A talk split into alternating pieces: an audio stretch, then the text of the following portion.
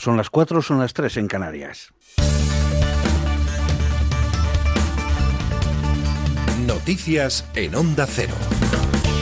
Buenas noches. El Parlamento de Cataluña vuelve a reunirse este sábado en sesión plenaria tras el primer intento fallido para investir al candidato de Juntos por Cataluña, Jordi Turul, en un pleno en el que el presidente de la Cámara catalana, Roger Torrent, va a leer una declaración en defensa de los principios democráticos y de los derechos civiles y políticos. El Parlamento no confirma que haya votación de la segunda vuelta de la investidura como presidente de la Generalitat de Turul, quien no estará presente puesto que está en prisión por el proceso independentista.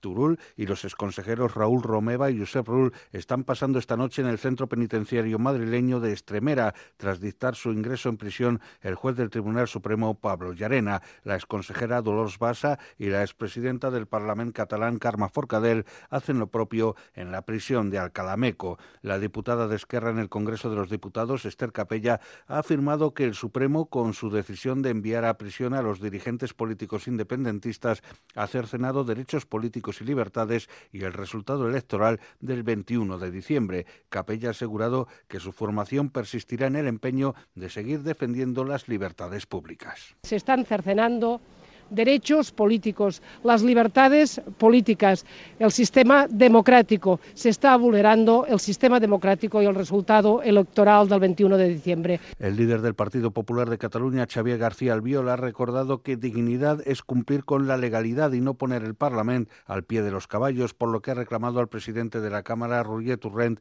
que desconvoque el pleno de investidura de este sábado y evite más numeritos. Nosotros lo que queremos, lo que pedimos al presidente del Parlamento es la desconvocatoria de manera inmediata. Espero que el presidente actúe con responsabilidad con seriedad y lo que procede y lo que hay que hacer en los próximos días es que abra una nueva ronda de contactos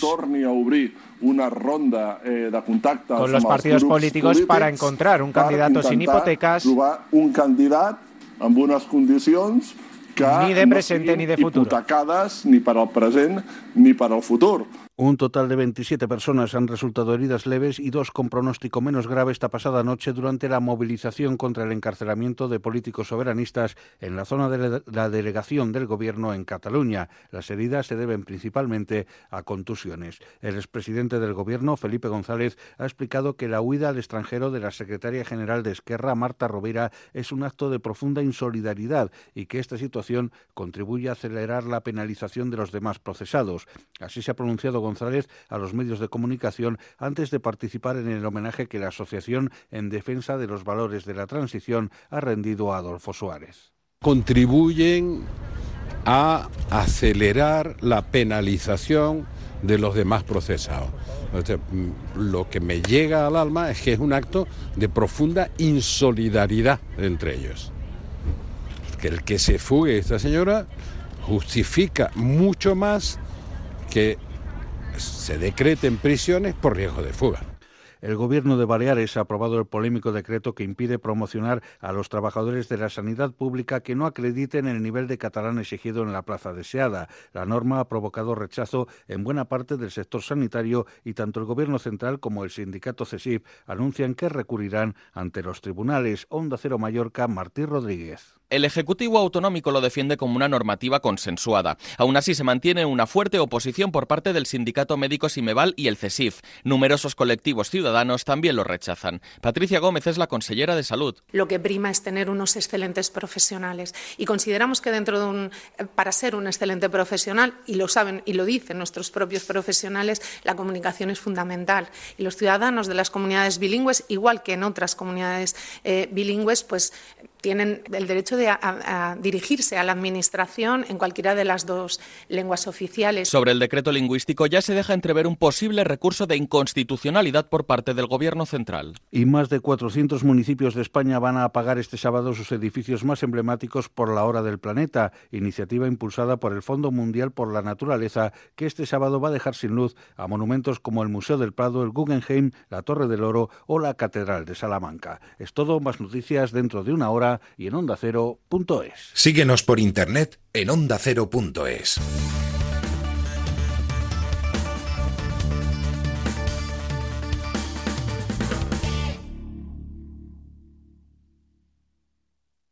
Nuevo Kia Stinger presenta Maps 2018. ¿Cuál debe ser la proporción idónea de liderazgo? ¿Se puede mezclar pasión y talento con equilibrio? Fórmula Maps, la fórmula del éxito empresarial. Descúbrela de la mano de personalidades como Robin Sharma, Tony Nadal, Inma Sara o David Orban. Inscríbete en tiempo de management.com. Management and Business Summit, una iniciativa de A3 Media, con el patrocinio de Movistar.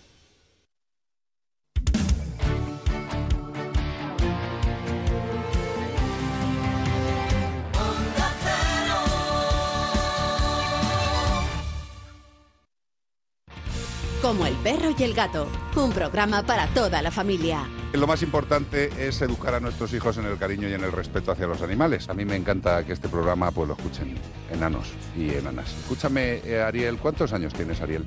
Siete. Como el cerdo y el pato. Ah, no, que me he equivocado. Como el perro y el gato. Este fin de semana, horario especial.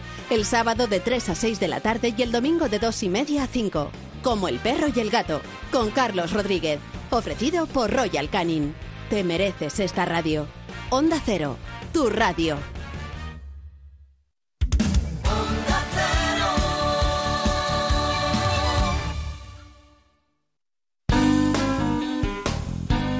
En Onda Cero, quédate con lo mejor.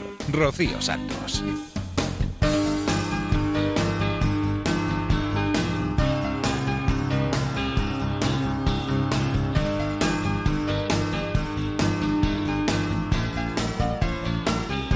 Buenas noches a todos. Bienvenidos a Quédate con lo mejor, el programa resumen de Onda Cero.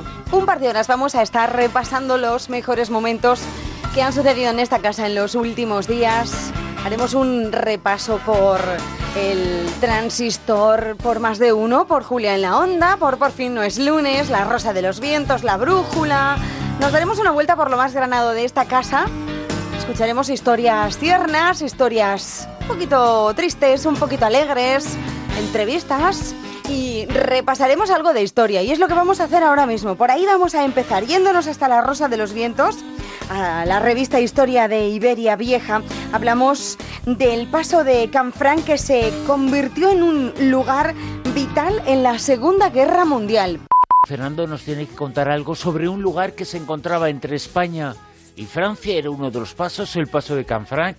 Había una estación y además es que, Fernando, era un nido de espías, ¿eh? Efectivamente, la Segunda Guerra Mundial parece que, que, no había tenido nada que ver con España y, sin embargo, eh, España tuvo un importante protagonismo.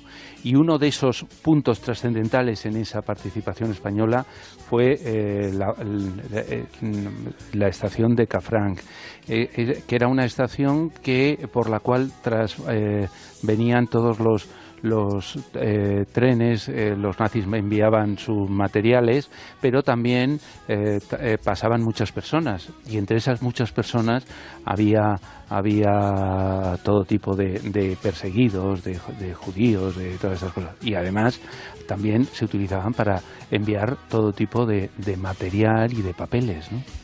En la revista Historia Vieja estás eh, publicando tus reportajes, algunos de tus eh, reportajes eh, de investigación. Uno de ellos, el que se encuentra este mes, el tema de portadas de Tabarnia, pero lo que sucedió en Cafraca es uno de los asuntos, uno de los asuntos que tú propones en la revista, pero además con una protagonista que es un ejemplo de los muchos espías que existieron entonces, pero sobre todo fundamentado en un caso en concreto, ¿no? Sí, el caso de Dolores Pardo, que es un caso absolutamente eh, excepcional porque era, era una niña, quiero decir, no, no era ni mayor de, de, edad. Y eh, un día se encontró con que el jefe de la aduana francesa de Cafranc, que pertenecía a la resistencia mm, francesa, bueno, le pidió a su hermana si estaría dispuesta a ir desde Cafranc hasta Zaragoza periódicamente, una dos veces a la semana, llevando documentos de, eh, de la resistencia, llevando documentos de, de, los aliados. Entonces la hermana se asustó, dijo, qué miedecito, ¿no? Y entonces cogió y, y habló, que esta tenía unos 22, 23 años, y además estaba casada con un guardia civil, y cogió a su hermana, para que la ayudara a, todas estas cosas. Su hermana, eh, que era eh, pequeña, tenía 17 años, pero era muy, muy, muy valiente. Y durante varios años estuvieron llevando documentos ilegales, arriesgándose a que eh, los guardias civiles que habían en el coche las registraran y eh, las detuvieran. ¿no? Lo que ocurrió en esa estación, la de Canfranc, nos estamos enterando sobre todo, siempre ha habido información, pero en los últimos años eh, mucho más. Parece que durante mucho tiempo no nos hemos dado cuenta de que era uno de los lugares importantes y es uno de los lugares importantes en la historia de Europa en el siglo XX. Sí, sí, sí, sí, sí, sí. Sí, porque ahí, gracias a, eh, en parte a los franceses, pero en parte también a, muchos españoles, ahí se eh, sirvió es verdad que pasó, los nazis pasaron por ahí mucho material que, que se llevaban de España y traían el oro para pagar y todas estas cosas, pero eh, mucha gente se salvó gracias a esa estación de, de, Cafrán y gracias sobre todo a las personas que se jugaron la vida por ellos. Fernando Rueda, muchas gracias. Un abrazo fuerte. Este artículo, ya lo sabéis, os lo hemos dicho, se encuentra en la revista Historia, en Historia de Iberia Vieja, un artículo de Fernando Rueda sobre los espías de la estación Los Secretos de Canfranc, que nos ha contado aquí en Las Rosados Vientos. El tema de portada este mes eh, en la revista, en los días que todavía quedan eh, por delante, Tabarnia, que se esconde detrás, eh, y también nos habla la revista Historia del descubrimiento de Australia. Hay una entrevista a Stanley Pine, un dossier sobre Murillo e información sobre la gripe española. Tabarnia, el tema de portada de la revista Historia de Iberia Vieja. Quédate con lo mejor en Onda Cero.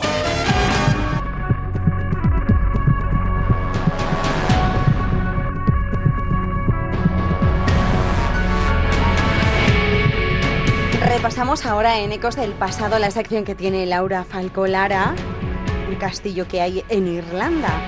Nos adentramos en el castillo de Lip, un lugar encantado construido a mediados del siglo XVIII. La historia de este castillo, el castillo de Lip en Irlanda, una historia que nos eh, habla de, sobre todo, de esa capilla sangrienta en donde ocurrieron muchas cosas y en donde siguen ocurriendo cosas en donde se manifiestan esos ecos del pasado. Efectivamente, en el siglo XIX fue cuando se descubrió que había un pequeño calabozo que, al cual solamente se puede acceder por una pequeña escotilla que hay en el techo. Y ahí los prisioneros eran arrojados y se les dejaba morir de hambre.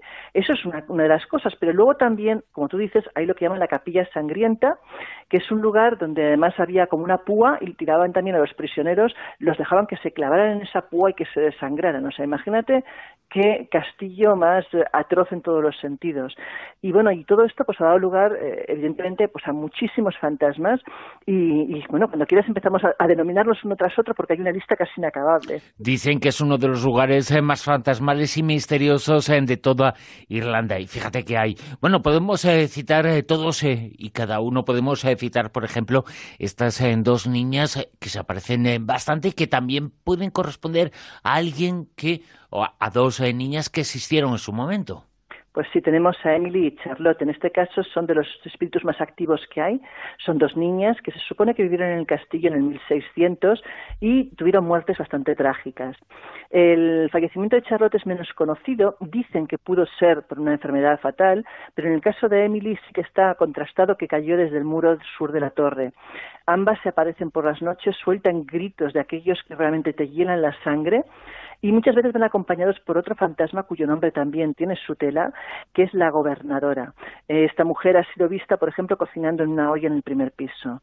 Pero bueno, eh, aparte de estos dos fantasmas, como tú decías, la capilla sangrienta, ahí también hay el fantasma, evidentemente, del hermano que fue asesinado. Ese es el otro fantasma que comentábamos al principio que también eh, pues va dando sus tumbos por todo el castillo. Y que tiene posiblemente su raíz en esa historia. Estas en dos niñas y también el hermano, el hermano y sus supuestas eh, apariciones eh, que han relatado mucha gente. Hay muchos eh, testigos de todos y cada uno de los casos. Es una de las características de este castillo, el castillo de Lip en Irlanda. El fantasma, el supuesto fantasma del hermano. También hablan los testigos de una dama de rojo. ¿Quién es? Efectivamente. Eh, en este caso parece, aparece sobre todo en la galería principal del castillo y dice la leyenda que fue una mujer que fue asesinada eh, siendo empujada por un balcón hacia la galería. Dice que cayó varios metros y se rompió el cuello. En este caso se manifiesta como un espectro realmente esquelético que va empuñando una daga y que avanza, avanza como flotando por la galería. Imagínate qué impresión encontrarte esto por la noche, vamos. Desde luego que sí. ¿Cómo encontrarse algo en ese lugar, en esa galería, en ese pozo donde pasaban muchas cosas, eh, el oubliette, así se conoce, ¿no? Efectivamente, el oubliette debe su nombre a una palabra francesa que significa oublier, que es olvidar. Y, este, y este lugar, eh, como comentas, era un foso, un foso en el cual había una gran púa de metal y, bueno, normalmente se tiraba la gente ahí para que se muriera desangrada. Allí, por ejemplo, lógicamente, como podemos imaginar, hay muchísimos gemidos, ruidos y fantasmas que se manifiestan. El sitio es realmente tétrico. Un sitio en donde también se dice y se habla de el elemental. ¿A quién corresponde? Bueno, eh, como la gente supongo que sabrá, un elemental es un espíritu básico, un espíritu que surge a veces de la naturaleza. Es un espíritu que puede ser bueno o malo, pero cuando es malo suele ser Que no corresponde, perdona Laura, no corresponde a una persona en concreto, sino que es una catalogación de ese tipo de apariciones, ¿no? Efectivamente, de hecho nunca se supone que es un tipo de fantasma que nunca se ha encarnado, o sea es como una fuerza básica de la naturaleza. En este caso eh, dicen que es que hay dos teorías. Una sostiene que los antiguos druidas, eh, al ser ese un lugar mágico, incluso antes de que existiera el castillo, crearon esta especie de, energía, de, ente abstracto para que protegiera la zona. Eh, otros, por ejemplo, dicen que no, que es producto de la magia negra, que el conde Kildaler, conocido practicante de este tipo de arte, intentó capturar el castillo en varias ocasiones, quiso atacar el castillo desde dentro generando esta especie de engendro. Pero hay otra tercera teoría todavía que habla de Mildred Darby. Mildred era esposa del propietario del castillo a comienzos del siglo XX y esta mujer tenía un gran interés por lo oculto y la magia negra. Dice que hacía sesiones espiritistas y que al hacer esas sesiones cerca de la zona del Oubliette, de esa, de esa, cueva con la puncha eh, metálica, eh, lo que hizo fue despertar un espectro ancestral elemental, como se le llama, que bueno, que de hecho este, este espectro eh, a partir de ese momento empezó a manifestarse y además siendo un espectro además especialmente eh, violento y atacando incluso a aquellos a los que a, los que puede a los que ve o a los que eh, le ven, por decirlo de otra manera. Quédate con lo mejor, con Rocío Santos.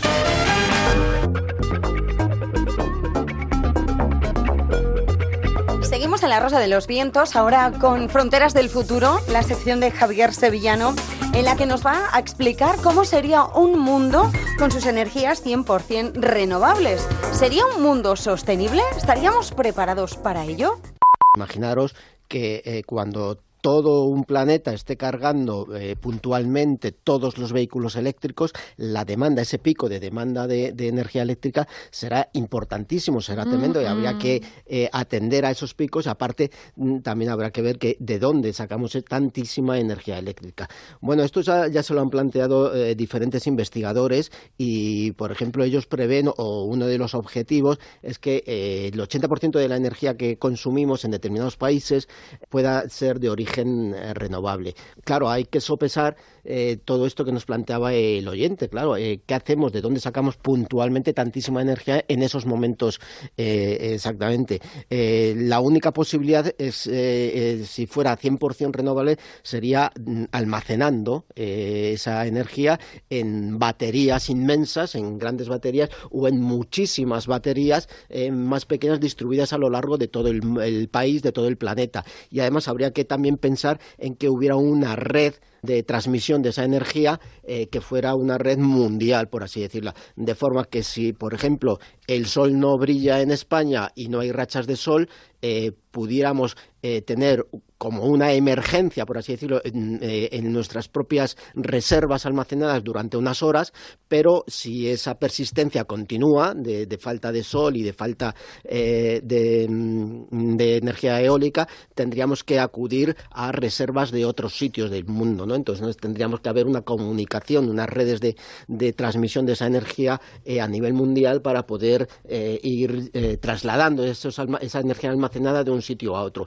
Esto a nivel económico con los em, digamos, presupuestos que se manejan hoy día sería absolutamente inviable. Por lo tanto, las ideas están más eh, desarrolladas, las ideas sobre reciclaje, sobre energías eh, renovables, etcétera, están más desarrolladas que los hechos. No estamos eh, tan preparados, la sociedad, el mundo, la economía no está tan preparada como creemos para, para poder desarrollar. No quiere decir que no haya que hacer eso, no, eso es, eso pero no quiere hay que, haya presionar a quienes tienen la posibilidad de que esto en el futuro no ocurra, que, que, no sea eh, imposible, que, que, se pueda hacer y que podamos eh, tener un mundo así, 100% renovable. Hoy por hoy, no. Claro, las, las, líneas estas de transmisión de larga distancia que estamos hablando son caras, son muy caras y son eh, no son caras solo de, instalación, sino de mantenimiento, por así decirlo. ¿no? Eh, por ejemplo, hay datos en que un sistema de este tipo de baterías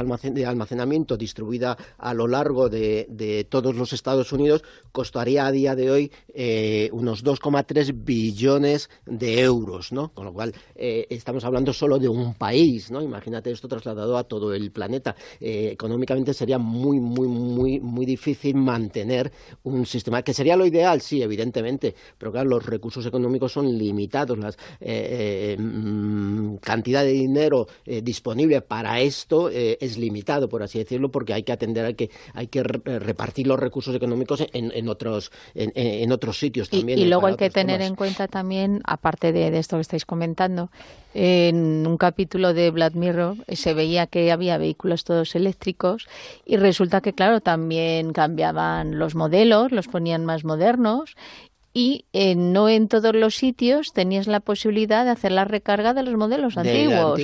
con lo cual eso eh, todavía crea más complicación, porque claro. si te lo están renovando y resulta que tú, tu modelo antiguo, ya no puedes recargarlo, a ver ahora cómo te buscas la vida, te quedas sin poder hacer absolutamente nada. Habría que encima de tener en cuenta la renovación tecnológica de todos los eh, gadgets o, aparatos ¿no? y, que utilizan esta, esta energía. Todas estas Em, suposiciones que, han realizado investigadores están basadas en, el análisis de datos meteorológicos de cada hora durante, lo, durante 36 años eh, continuos.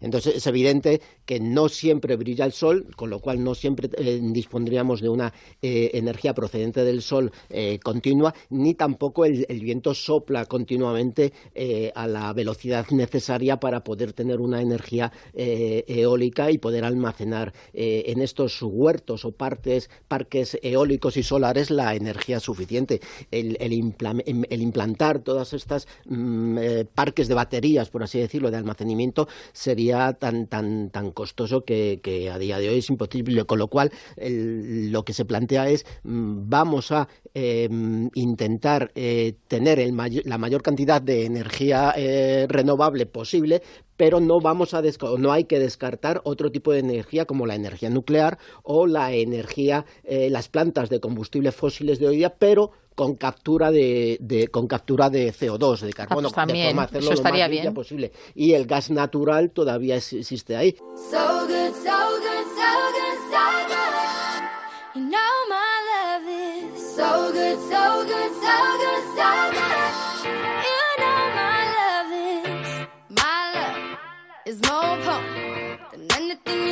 in the you're holding. One little taste will have you open. Eh, I know you want some, you want some. Too strong, no limits. It's artificial, so take your time with it. It goes straight to your head, control your mind with it. Eh, I know you want some.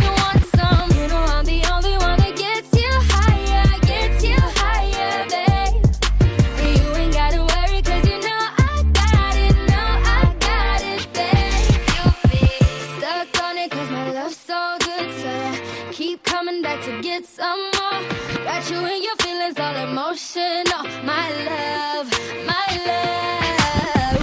So good, so good, so good, so good. You know my love is so good, so good, so good, so good. You know my love is my love. Ain't running out. Got an endless supply, there'll never be a. I put you to sleep, you never leave the house.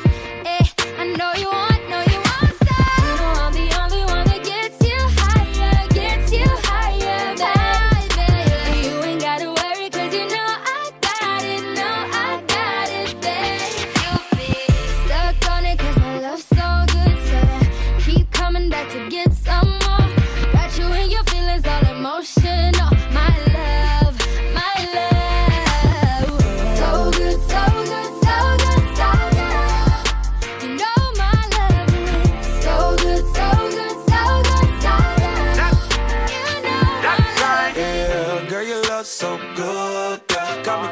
for seconds was good. Girl. Got me clearing up my schedule, trying to link up. Girl, you know you about to get that thing beat up. When I pull up, you know what I came for. A dollar it pipe.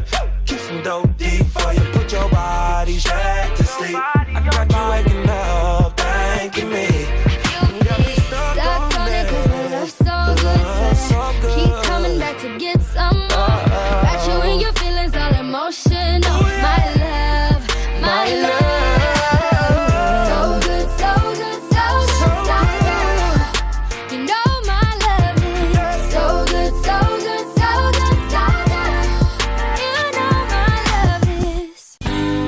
Rocío Santos. Quédate con lo mejor.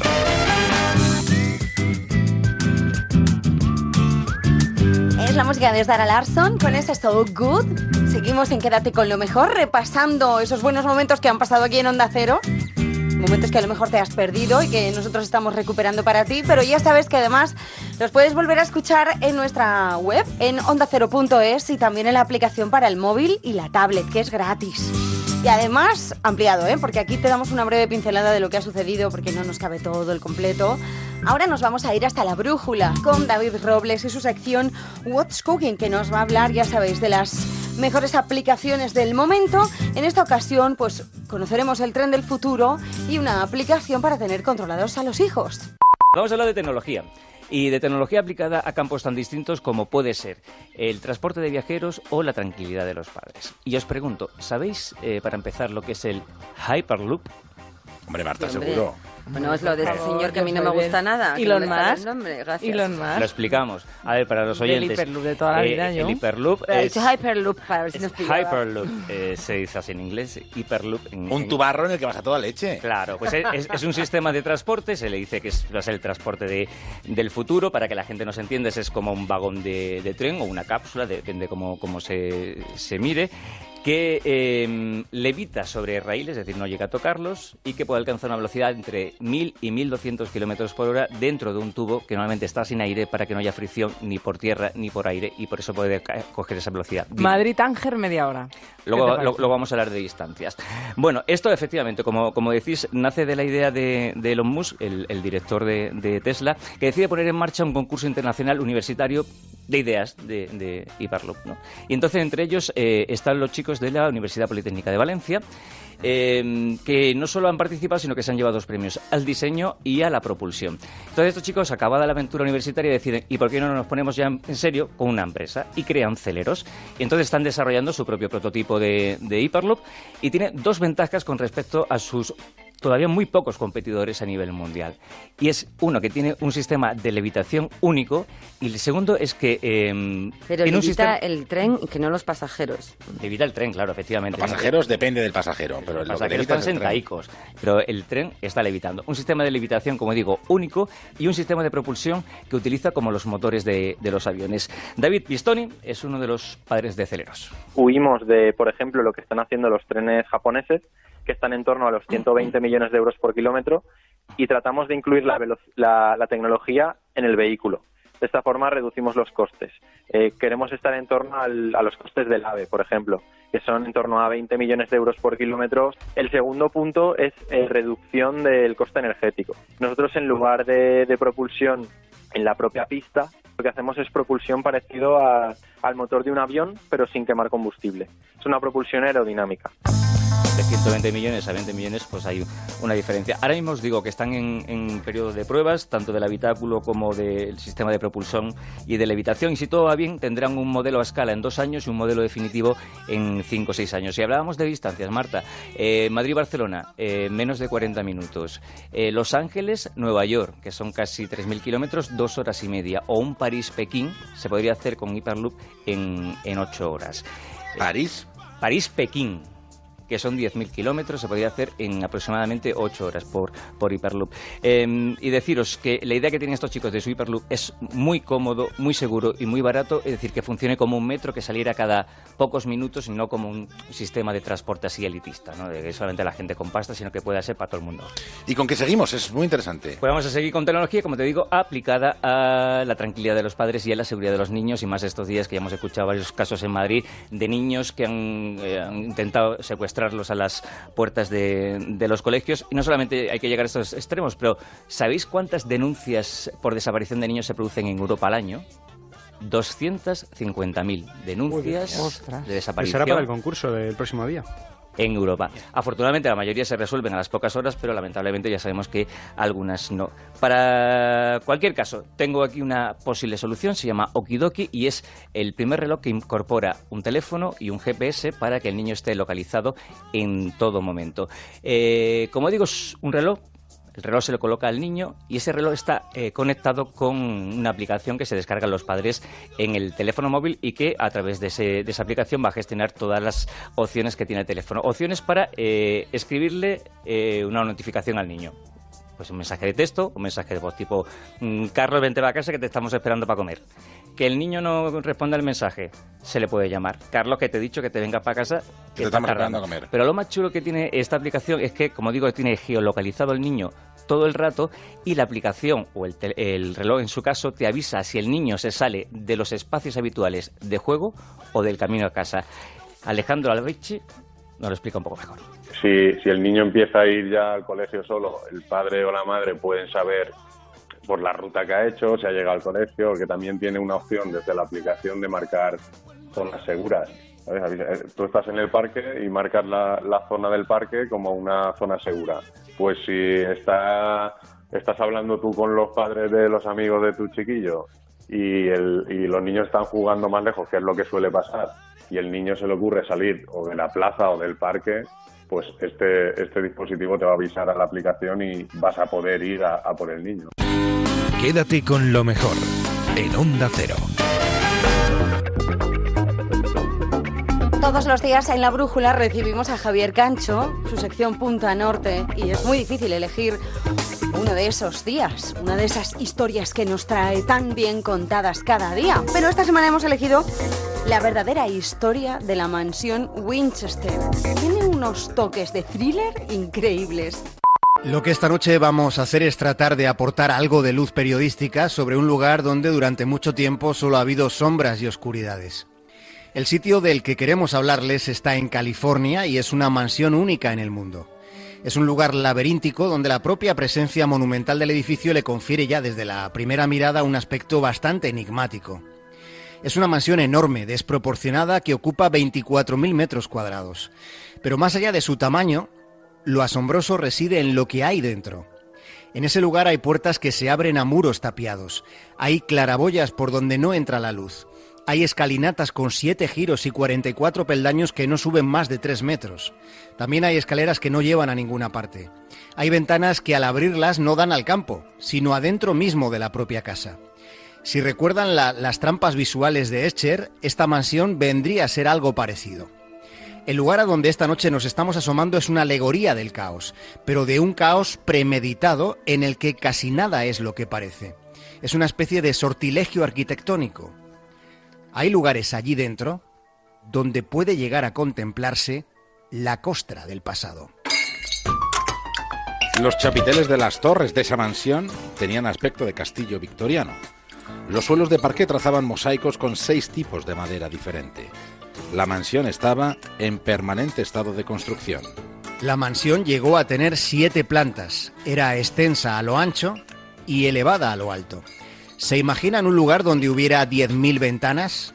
Y sin embargo en todo aquel espacio inmenso solo había dos espejos a pesar de que había 13 baños. También había dos salones de baile donde nunca nadie danzó. A día de hoy esa mansión tiene 160 habitaciones, pero llegó a tener 500 antes de que sucediera lo que pasó. Lo que ocurrió fue un terremoto, pero incluso antes de aquel movimiento telúrico en la vida de Sarah Winchester acontecieron otro tipo de cataclismos.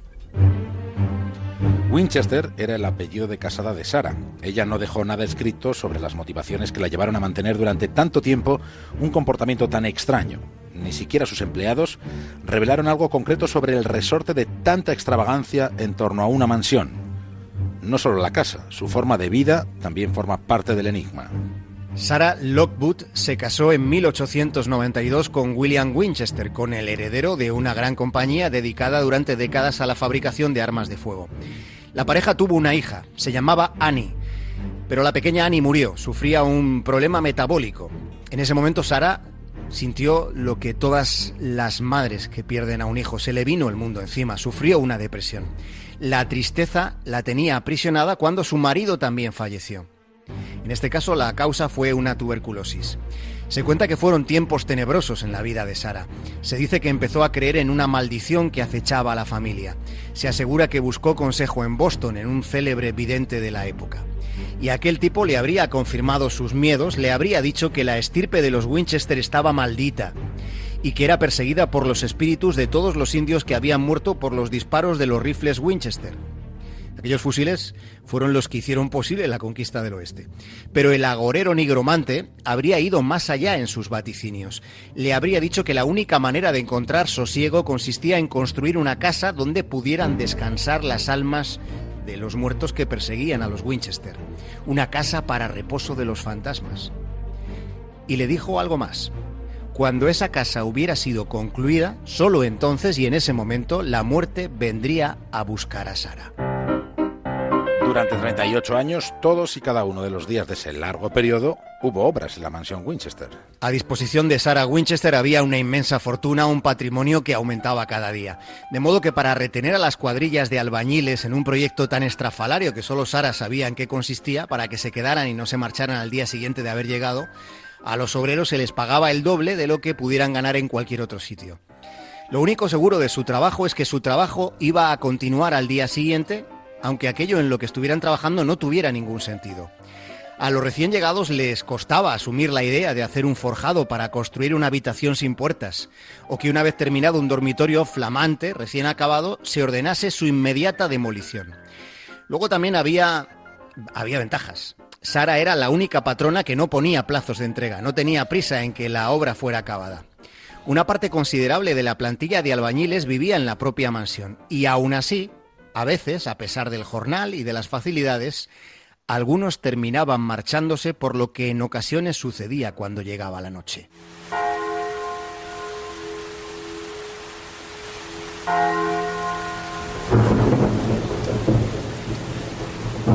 En la medianoche y a las 2 de la madrugada se escuchaba el sonido de la campana. En el mundillo de la sugestión esotérica se cuenta que esas son las horas de la llegada y la marcha de las ánimas. Se cuenta que las ánimas eran recibidas en la habitación azul o en el cuarto de sesiones.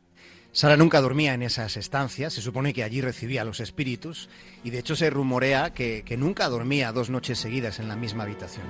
Los sirvientes no siempre sabían dónde estaba la señora Winchester. En 1906, cuando el terremoto, tardaron horas en encontrar a Sara, que había quedado atrapada al derrumbarse numerosas paredes del laberinto que era la mansión. El seísmo derribó la torre principal, y tres de las siete plantas del complejo se desplomaron casi por completo. Dicen que algo cambió en el comportamiento de Sara de, después de aquel terremoto.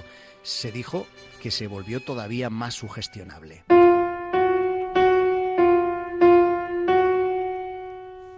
La viuda Winchester siempre iba en público con un velo negro cubriendo su rostro.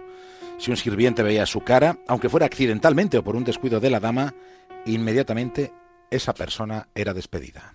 Su firmeza en sus extrañas convicciones se hizo legendaria, más todavía después de que eh, se denegase una visita a la mansión al propio presidente Roosevelt. Sin embargo, también tenía un lado amable.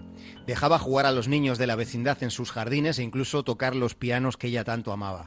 Los niños Claro, sentían una fantástica atracción por aquella casa. Sabían que había empleados que necesitaban un mapa para no perderse dentro. Se contaba que la señora Winchester conocía cada pasadizo para desplazarse rápidamente de un ala a otra de la mansión, usando armarios o puertas escondidas. En cambio, a los niños de los empleados que vivían allí les causaba conmoción cuando en mitad de la madrugada la señora se ponía a tocar el órgano con aquellos compases tan tétricos.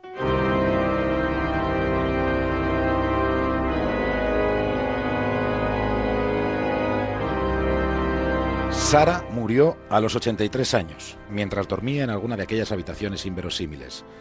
Fue en el año 1922. La señora Winchester se llevó a la tumba la respuesta a muchas preguntas que nadie ha podido responder con precisión. La explicación esotérica siempre es la más sencilla. Pero ¿y si todas esas brumosas historias de penumbras, de espíritus, de maldiciones, y si todo eso no hubiera sido nada más que una cortina de humo para que no se viera el verdadero trasfondo del laberinto.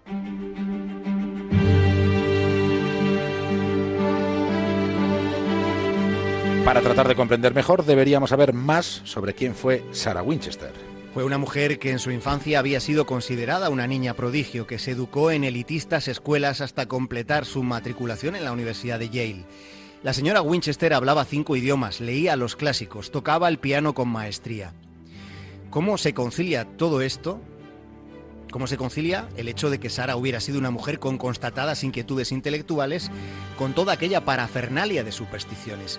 ¿Y si todo aquello hubiera sido una gran maniobra de distracción? Hagámonos más preguntas. Si se trataba de apaciguar a los espíritus de los que habían muerto por el fuego de los fusiles Winchester, ¿por qué Sara no vendió directamente las acciones de la compañía? ¿Por qué mantuvo la propiedad hasta el final de sus días? Para explicar estos disloques argumentales en el contexto, hay otra teoría. Se trata de un planteamiento diferente a la explicación esotérica.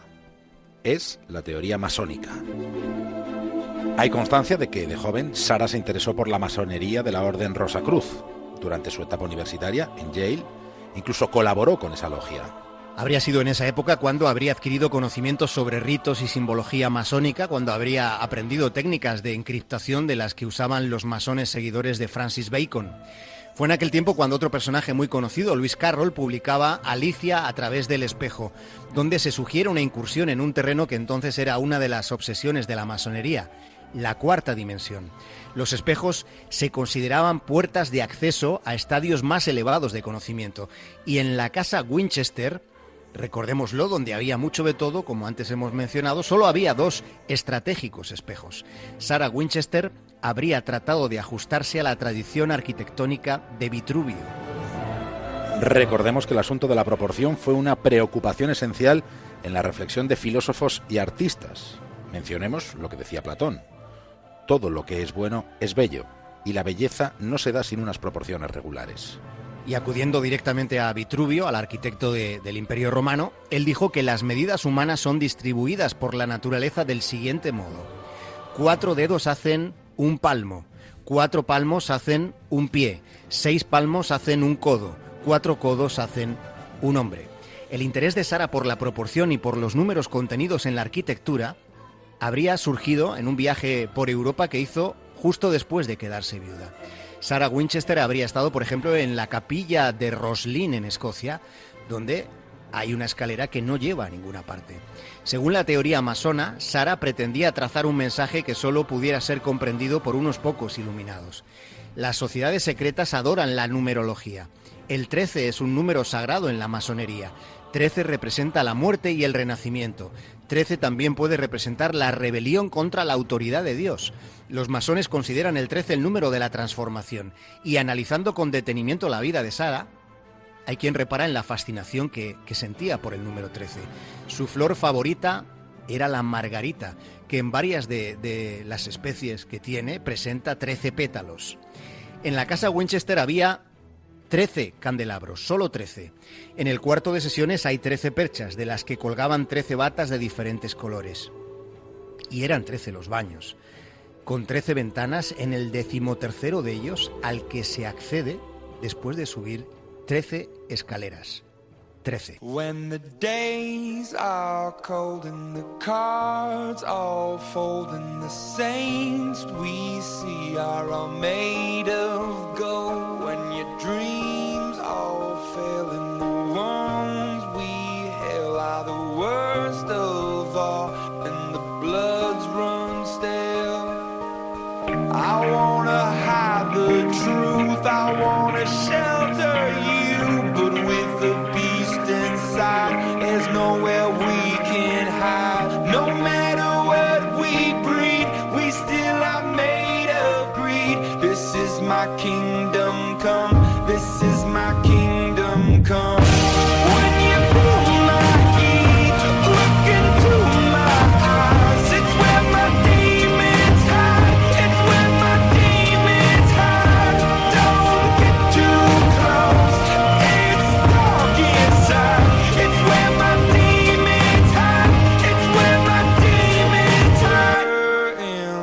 it's the last of all.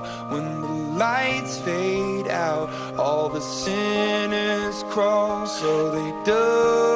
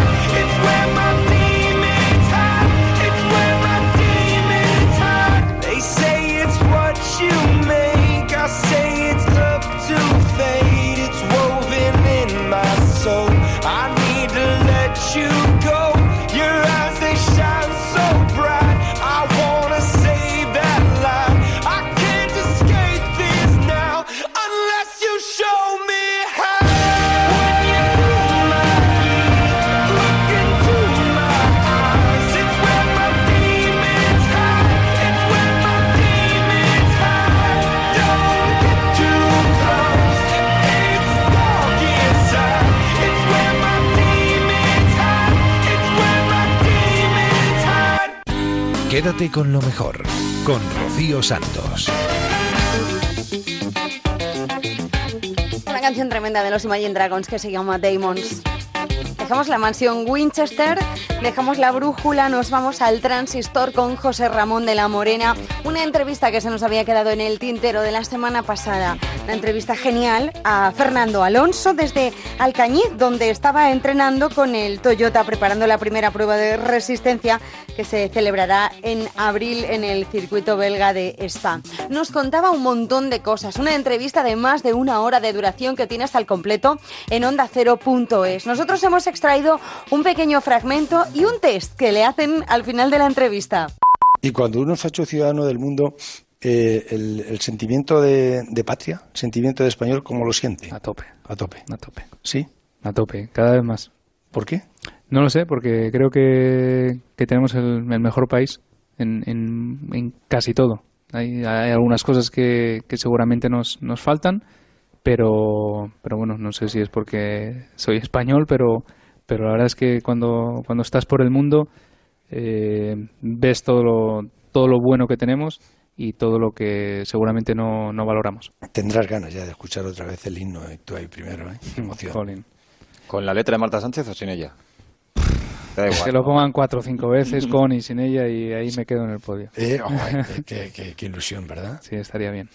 De, de esas, de todas esas veces que has escuchado el himno en el podio, ¿tienes algún recuerdo especial? ¿De alguna vez especial que, que, que te emocionara más? Posiblemente la primera, no lo sé. O, No, yo creo que las que más recuerdo son, son el Gran Premio de casa, el Gran Premio de, de, de España. Ya, ya fue ¿Suena mejor aquí que fuera? Sí, sí, son las que, me- que mejor recuerdo tengo, ¿no? ¿Por qué? No sé, por, por- quizás por, por la afición, ¿no? Porque ves cómo, cómo evoluciona el fin de semana, desde el jueves que llegas al Gran Premio, cómo la rueda de prensa está repleta de, medios españoles, cómo hay más atención, cómo en los años eh, donde luchamos por el Mundial el, el- el telediario lo hacían incluso desde el circuito algunas veces por la noche, etcétera y, bueno pues si ganas esa carrera y, y suena el himno de España con toda tu afición allí, con, con toda la gente de, Asturias que iba a ver la carrera, etcétera, son las que más me, han quedado marcadas.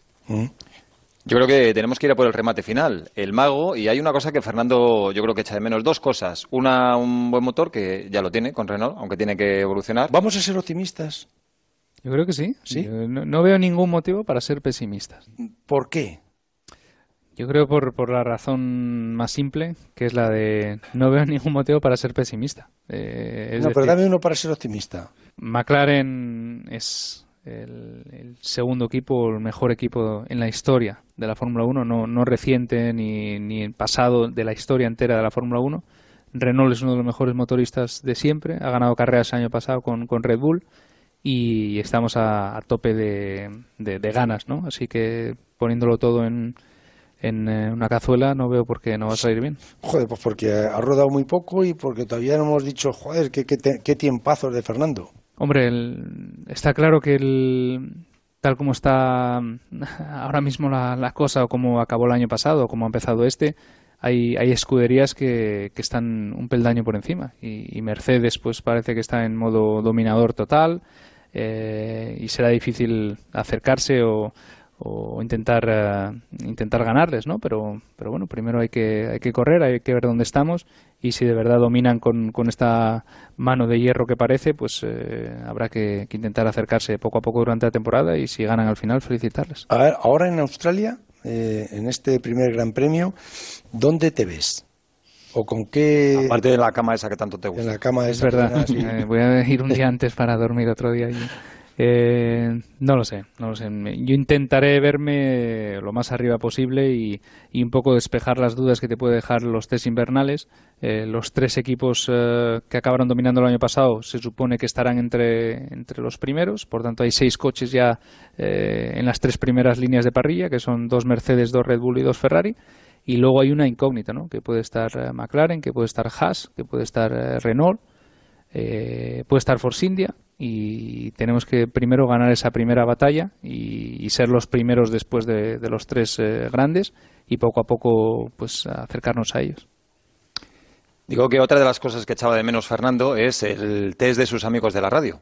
Así que supongo que... Hazle un test, sí. Hace tiempo que no hace. ¿Sí o no? ¿O qué? Eh, Sí, este no, no, esta, esta es Este vuelta, esta es vuelta rápida. Sí o no, pero te voy a dar dos comodines. Tienes una opción que es el no sé y otra opción que es el paso palabra. ¿Vale? ¿Y cuántas preguntas son? Eh, son ocho o nueve. ¿Y tengo dos comodines? Tienes dos comodines. Lo, lo- lo tienes fácil. fácil, ¿eh? Antes Parece no te dábamos comodines. Este año vas a hacer 21 carreras de Fórmula 1. ¿Hará más de dos podios McLaren? No sé. Hará hasta el primero. ¿Ganará alguna? ¿Cuál era el otro? El paso palabra. No, no gastemos. Paso palabra. Bueno, Uy, no, me queda ahora no sí te que quedan comodines. Estoy contra las cuerdas. A Vol- ver, invéntame algo. Saca de ahí una, una carta. ¿Volverá a ganar el Mundial Hamilton? No. ¿Conseguirá Fernando Alonso su tercer título de campeón del mundo antes de retirarse? Sí, venga. Di que sí. Eh, ¿La carrera que más ilusión te hace ahora es las 24 horas de Le Mans? ¿La que más ilusión te hace ganar este año? No. ¿Carlos Sainz será algún día campeón del mundo? Voy a decir que sí.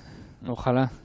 Mira, te voy a cambiar para que te veo un poco apurado. Te voy a cambiar de deporte. ¿El Real Madrid va a ganar su Champions 12 Sí, este sí, año? sí, sí, sí. Joder, eso no tiene ninguna duda. Esa no hace falta comodín. ¿Y el, el Atleti gana la, gana También. la Europa League? También, Sí, sí, también. está seguro, Sí. ¿verdad? ¿Y España el Mundial de Rusia? También. También. Viste, cuando no estás tú Sí, por medio es mucho más fácil responder. Venga, otra. ¿Te, te gustaría que el Madrid fichase a Neymar?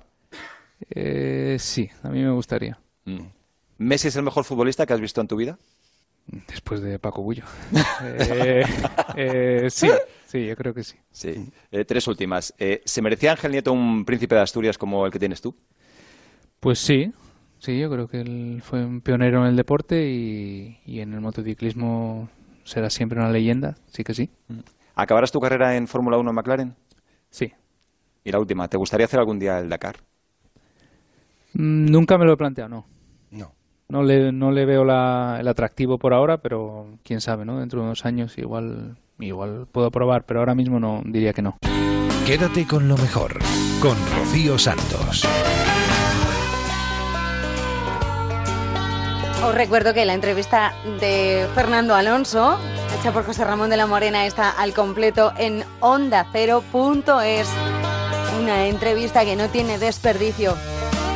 Vamos a cerrar esta primera hora yéndonos a Por fin es lunes con Jaime Cantizano y con un libro que nos presentaban hace un par de fines de semana. El escritor Paco Claver nos presenta su último trabajo que se llama Por fin es lunes, en el que anima a todos a disfrutar de cada día de la semana con energía y con buen humor, incluidos los lunes.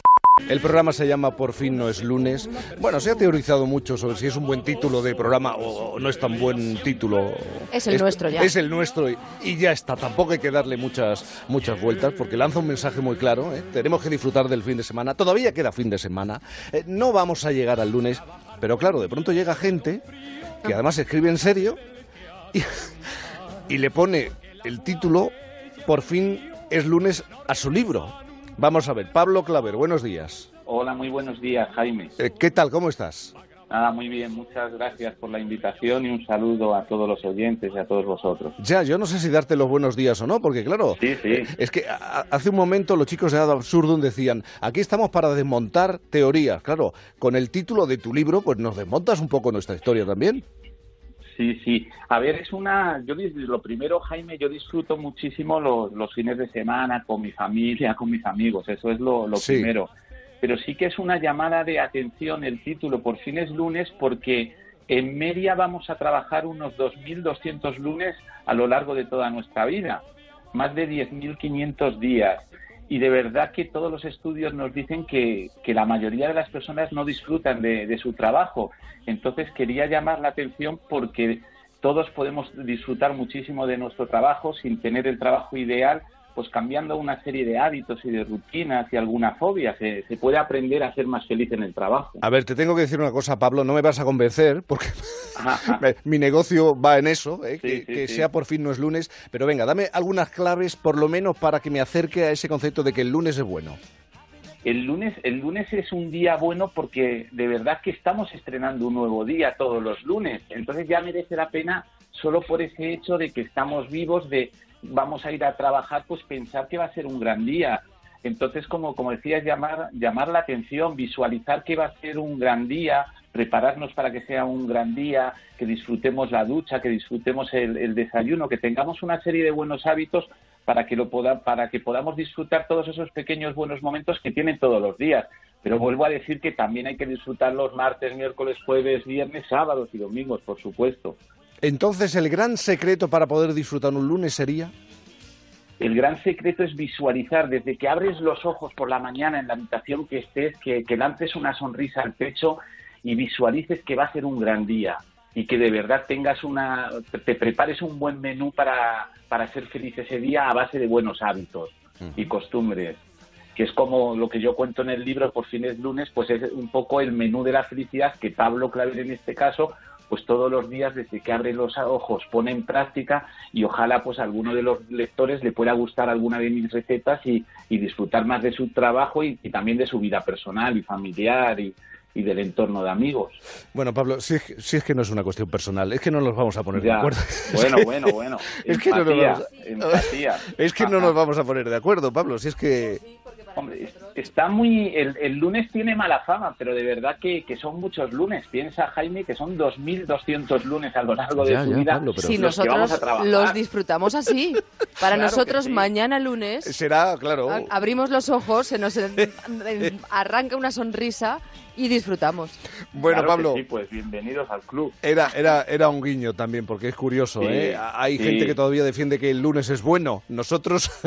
Yo defiendo todos los días, ¿eh? Vale, todos pues- los días son, son buenos a base, como digo, de, de cambiar algo, porque si no cambiamos nada, mirar, nada cambia, yo cambio, todo cambia. Entonces, si cambio alguna pequeña actitud en, en mi vida, es una decisión mental, pues, pues puedo disfrutar los lunes y que el plato de ir a trabajar, pues, pues sea mucho más a mi gusto y, y sea mucho más feliz. Bueno, Pablo Claver, vas a tener que hacer terapia con el equipo de Por Bueno, fin los lunes. pues un, abrazo, un abrazo muy grande porque es que estamos tan a gusto trabajando el sábado y el domingo. Nos gusta tanto el fin de semana, transmite tanto. Se puede transmitir tanto en fin de semana, la actitud es totalmente diferente. Fíjate, mi día, mi momento favorito de la semana siempre ha sido el sábado por la mañana. Y la vida y el trabajo me ha regalado tener que trabajar el sábado por la mañana, no te rías, el sábado por la mañana y el, y el domingo. ¿eh? ¿Tu momento favorito de la semana cuál es? Mi momento favorito de la semana, fíjate, es el viernes. ¿El viernes por qué? Sí. No sé, porque como ya está todo cerrado, el programa Pero dado, en algún eh, tramo, Pues tarde, tarde, Tarde. noche, no muy noche, porque luego estamos aquí a las 7 de la mañana. efectivamente. Quédate con lo mejor en Onda Cero.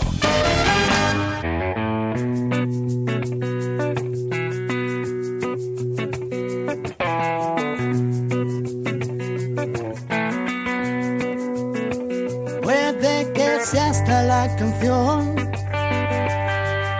la que nunca te escribí. Tal vez te alegre el corazón. No hay más motivo ni razón que me acordé de ti.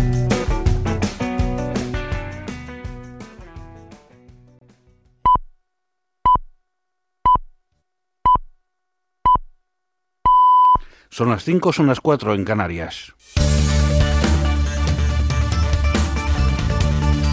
Noticias en Onda Cero. Buenas noches. El Parlamento de Cataluña vuelve a reunirse este sábado en sesión plenaria tras el primer intento fallido para investir al candidato de Juntos por Cataluña, Jordi Turul, un pleno en el que el presidente de la Cámara catalana, Roger Turren, va a leer una declaración en defensa de los principios democráticos y de los derechos civiles y políticos. Ayer, el juez del Tribunal Supremo, Pablo Llarena, enviaba a prisión al candidato Turul, a Carme Forcadell y a tres exconsellers en una jornada en la que procesaba a 25 implicados en el proceso. 13 por rebelión, entre ellos Marta Rovira, que ha huido a Suiza. Llarena ha activado además las órdenes europeas de detención contra el expresidente de la Generalitat, Carles Puigdemont, y los cuatro consellers huidos y ha pedido la detención internacional de Rovira, secretaria general de Esquerra. El portavoz del PDCAT en el Congreso, Carlos Campuzano, respeta la decisión de Marta Rovira de, según ha dicho, ir al exilio y no comparecer en el Supremo y ha justificado su conducta en que la secretaria general de Esquerra tenía la percepción de que en España no iba a tener un juicio justo. Respetamos las decisiones que tome la señora Rovira. Es libre de desplazarse a un tercer uh, país. En cualquier caso, la posición de la señora Rovira lo que expresa también es el sentimiento de injusticia que muchas de las personas que están siendo investigadas por el Tribunal Supremo tienen hoy. Miles de personas se han movilizado esta pasada noche en diferentes puntos de Cataluña, convocadas por diversas entidades soberanistas para protestar por los encarcelamientos dictados por el Tribunal Supremo. En Barcelona, en las calles adyacentes a la delegación del Gobierno, algunos manifestantes han, han arrojado botes de humo contra los mozos de escuadra, registrándose 29 heridos. El Gobierno central evita hacer comentarios sobre la decisión del juez Pablo Llarena de acordar la prisión incondicional de los dirigentes independentistas y se limita a expresar su respeto hacia ella. El presidente Mariano Rajoy, que ha anulado un viaje a Angola por la situación en Cataluña, ha pedido al Parlamento que dé pasos en la dirección correcta para superar la crisis institucional. Al que elija el Parlamento de Cataluña siempre y cuando eh, la ley permita que esa persona sea elegida. Es decir, yo siempre he dicho que lo que me hubiera gustado, y lo reitero ahora, es que se presente un candidato que no tenga problemas con la justicia. Casi 16 millones de desplazamientos se prevén hasta el 2 de abril en una Semana Santa que se inicia con la borrasca Hugo amenazando sobre todo con fuertes rachas de viento y que va a mantener a más de 40 provincias en alerta. Asturias, Cantabria, Lugo y A Coruña van a ser las más afectadas, Marisa Menéndez. Es lo que se conoce como una borrasca rápida. El domingo será un día de transición en el que aún veremos algunas lluvias en el norte, pero en el que el mal tiempo dará paso a un anticiclón que trae consigo estabilidad. Un respiro que tampoco durará mucho, solo lunes y martes. El miércoles santo este anticiclón comienza a debilitarse y de nuevo abre paso a una borrasca, como explica Delia Gutiérrez, portavoz de la EMET. Esto empezaría por el noroeste peninsular a final del miércoles y el jueves, pues probablemente el tercio más al noroeste de la península sería el más afectado y eso luego ya se podría ir extendiendo. Las zonas más lejanas a, a este comienzo en el noroeste, es decir, las zonas mediterráneas, serían las últimas en verse afectadas. Es bastante probable que en el sur esta borrasca entre por la parte atlántica de Andalucía, pendientes de Sevilla, aunque es pronto aún para saber si el mal tiempo llegará en la madrugada o dará una pequeña tregua a los cofrades. Ciudadanos ha anunciado que está dispuesto a abrir la negociación de los presupuestos generales del Estado de 2018 tras la decisión de la senadora del Partido Popular, Pilar Barreiro, de abandonar el Grupo Parlamentario Popular en el Senado y pasar al Grupo Mixto. Barreiro, imputada en el caso Púnica y cuyo cese solicitaba a Ciudadanos para apoyar los presupuestos, ha comunicado al Senado su voluntad de dejar de formar parte del Grupo Parlamentario Popular para no perjudicar al partido. La toma de rehenes perpetrada ayer por un hombre que aseguraba actuar en nombre del Estado Islámico en un supermercado del sur de Francia acababa con tres muertos antes de que el terrorista fuera abatido por las fuerzas del orden. Radouan Lakdim, de 25 años y nacido en Marruecos, comenzaba a media mañana un periplo mortal que acabó tres horas y media más tarde tras haber matado a esas tres personas y causado 16 heridos, varios de ellos de gravedad, como explica el ministro del Interior galo Gerard Coulomb. Quiero reconocer el valor del teniente coronel que está gravemente herido y que se ha ofrecido a cambio voluntariamente de la rehén que tenía el terrorista para protegerse. Es un acto de heroísmo como acostumbran a hacer los gendarmes y los policías que están al servicio de la nación para proteger a nuestros conciudadanos. Más noticias dentro de una hora y en ondacero.es. Síguenos por internet en ondacero.es.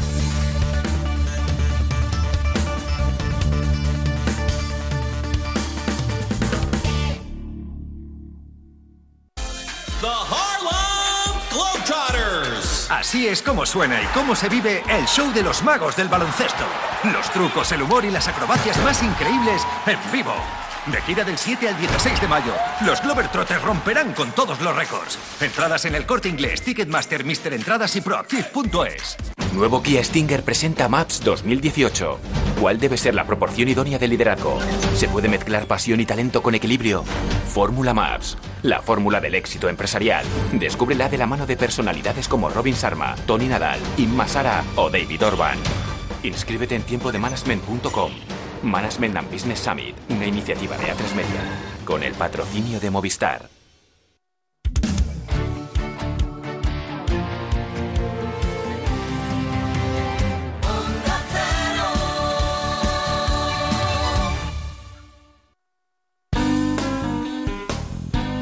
En Onda Cero, quédate con lo mejor. Rocío Santos.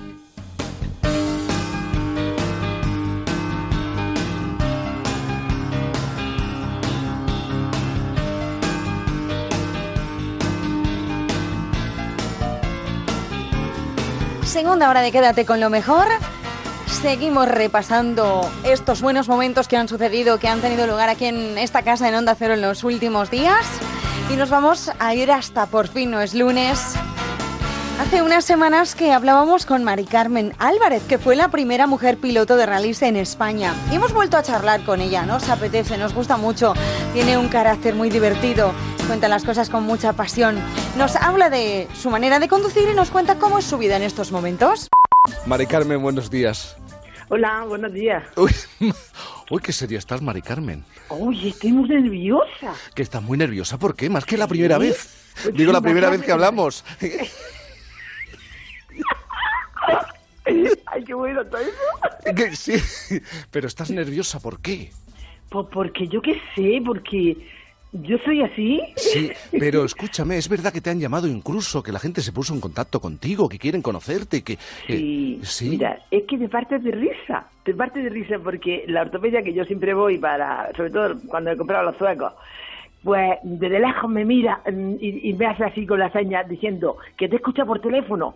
Bueno, pues allá fui a la ortopedia y digo, digo, José, es que me escuchaste. Dice, cállate, cuando dijeron Mari Carmen Álvarez Guerrero, dice, ahí está mi Mari Carmen. Digo, ole ahí. Y te han llamado hasta de Madrid, ¿qué querían hacer contigo? ¿Para que, que- que te han- Ay, no lo sé, pero eso no me gustó. No me gustó nada. Porque cosas de cocina, ¿qué me dices? Una propuesta para participar en un programa de cocina, es que me lo han En un programa. Pero si yo no lo sé, digo, digo yo, no, no, no. A mí me pone un Ferrari y te hago virguería. Ah, claro, tú eres, Pero claro. un fogón, Eres como que yo... Perdón, yo ya estoy muy harta de cocinar. No, no, no, no, no. Ahora no. Ahora mi coche, mi coche, mi coche. Bueno, Mari Carmen, pues eh, queríamos eh, saludarte de nuevo y ver cómo estabas, cómo va tu carrera hacia el éxito, eh, hacia Sí. convertirte en estrella mediática, eh, porque nos Pero yo quiero, yo quiero hacerte una pregunta. Pero espérate, a ver, eh, pero es personal. No, no es personal. Ah, Ah. que me das miedo, Mari Carmen. Que me, que me das miedo, y Mari además, si alguien lo sabe, que llame. ¿Qué? Yo un día cogí, mi- bueno, ¿puedo volver a los coches? Sí, vuelve, vuelve a los coches, que, que- que es lo tuyo, sí. A ver por dónde me vas a salir. Verá, yo un día llevaba mi coche antiguo, que tiene el coche 50 años, lo tengo guardadico, ya te digo, así para las ocasiones. sí. Y lo saco cuando tenemos- hoy tenemos una ruta precisamente. Ajá. Pero bueno, pero me ¿Hoy vas a conducir? bien. ¿Hoy vas a conducir? Iba a, iba a sacarlo, sí, pero es que tengo el disco de embrague que está un poco regular. ¿Por qué te ríes? No, no, es que te imagino mirando el disco embrague que yo no sé ni dónde no, está. es que... bueno, te voy a contar una cosa que te parto de risa. A ver. Verá, entonces le digo a mi hija, la tercera, digo, Ana, coge el coche eh, y lo llevas de aquí hasta casa del Tito Pepe. Dice, me cuesta la vida si yo cojo este coche. Sí. Con esa palanca que se mueve, con ese volante grande. Sí. Digo, Ana, si solamente tienes que, al reducir, hacer un doble embrague. Sí. Dice, ¿un doble qué? Ahora, te pregunto, ¿tú sabes lo que es un doble embrague? Eh, Yo no tengo ni idea de lo que es un doble. Ya sabía que te iba a pillar. ¿Esa era la pregunta? No tengo ni idea. Mari Carmen, Pues es si que- alguien lo sabe, que, lo- que, que llame. un- pero to- todavía se hacen dobles embragues. Es que yo no Eh, sé. mira, es que si un coche estos antiguo que tiene el embrague regular por los años que tiene, como Sí. yo tengo arrugas, por ejemplo, ¿no? Sí. Bueno, pues entonces, si ya va, reduce a la de corta a larga, Sí. no, no pasa nada. Pero si es de larga a corta, si no hace el doble embrague, rasca, Ah, va. ¿vale? Me he quedado igual. ¿eh? Me, me he Ahora, quedado igual. también, ver- también es verdad que yo cuando era joven le- me propuso en la gestoría Arcos, eh, lleva- y te digo nombre porque, porque es así, Sí. la gestoría que fue. Eh, que yo fuera, que me fuera a Sevilla, me examinara para Sí. hacerme profesora de la autoescuela. No, yo no sé. Sí. Yo no sé enseñar, yo sé hacerlo, pero Ya, no sé ya, ya. enseñar. Tú eres muy de quemar embragues, que lo sé, ¿eh? que has quemado muchos embragues. Ma- ¿Yo? ¡Me cuesta la vida! Oye, pues menos mal que era esa pregunta. Yo me temía lo. Pues no sé, digo, ¿por dónde me va a salir Mari Carmen? El doble embrague. A lo mejor hay oyentes que sí saben lo que es el doble, el doble embrague. 689 160 840 689 160 840 nota de voz para ilustrarme. Me quedo más, em, más tranquilo. Oye, ¿te gusta mucho Pablo Alborán, no? Me encanta, Te me encanta. encanta, pero me emociona. Ah, Porque que- en la despedida mía me lo pusieron y fue muy emotivo. Aquello parecía una boda y me pusieron esta canción con mis fotografías de rally, de cosas de esas y de... ¡buah! Sí. Eso fue. Y repito, a reducir de cuarta, por ejemplo, a tercera, de tercera a segunda. ¿eh? Ya, pero es que yo tengo No, automático. Y es que yo tengo coche automático. ¡Ah, hijo de mi vida! ¡Hijo de mi vida! es que a mí no me gustan los coches automáticos, si es No, que no, no. sientes nada. Ya- No sientes nada. Ala, ahí solo se cambia. Ala, ¿y tú qué haces? Claro, tú Pues lo nada. vives más pisando ahí el. Oh, oh. Quédate con lo mejor en Onda Cero. Es un encanto, ¿eh? Mari Carmen Álvarez, la primera mujer piloto de rallies en España. Es, ahí es nada, ahí es nada. Ahora vamos a hablar con otra persona muy, muy interesante. Se llama Carlos Ríos, es nutricionista y autor de The Real Fooding. Nos acerca la labor que lleva a cabo en materia de concienciación a través de sus redes sociales. Yo ya les digo en Instagram, todo hay que decirlo. En las que tiene más de 400.000 personas que siguen sus consejos y opiniones sobre materia de alimentación. Yo, entre ellos. Él se ha convertido como en una especie de nuevo gurú en el mundo de la alimentación. Lidera un movimiento que se llama Real Fooding, eh, comida real, para que lo entendamos. Su máxima es apostar por la comida real y evitar los productos ultraprocesados, aunque también aquí podríamos debatir. Tiene todo un ejército de seguidores en las redes sociales, 400.000 personas, y pide volver a la olla de la abuela. Carlos Ríos, muy buenos días. Buenos días, Jaime. ¿Qué tal, cómo estás? Muy bien. Oye, Carlos, tienes 26 años, tú has estudiado, te graduaste en nutrición y dietética en la Universidad Pablo de Olavide de Sevilla hace cuatro años, ¿verdad? Así es. Pero dices algo sobre lo que estudiaste y es que no estaba cercano a la realidad del momento en, en- en lo que tiene que ver a la alimentación. Claro, eh, digamos que la carrera de nutrición se ha centrado mucho, pues eso, en nutrientes, de los hidratos de carbono, las proteínas, las grasas. Pero claro, eso luego mm, no le sirve muchas veces a la gente para hacer buenas elecciones, es decir, para saber comer bien, ¿no? Durante esos años que, que estudié en Sevilla y me quedé a vivir junto a mi abuela, aprendí de mi abuela que ella no tenía ni idea de nutrición pero sin, sin embargo sabía comer, ¿vale? Es decir, sabía cuáles eran los alimentos reales, cómo cocinarlos y, y ella está con sus ochenta y tantos años estupenda, ¿no? ¿Y qué cosas así te enseñó? Hombre, pues que los alimentos reales son los que llevan un ingrediente. Es decir, el alimento eh, en sí, el alimento íntegro. Una berenjena, pues es una berenjena. Una naranja es una naranja. Las sardinas son las sardinas. Lo que pasa que hoy cuando en- entramos en el supermercado, pues eh, están esos alimentos, pero luego también están muchísimos productos y estos productos pues eh, no llevan ningún alimento entero, es decir, son mezclas de otros ingredientes y, y es lo que yo llamo los productos ultraprocesados. Por ejemplo, pues eh, la comida real sería unos copos de avena.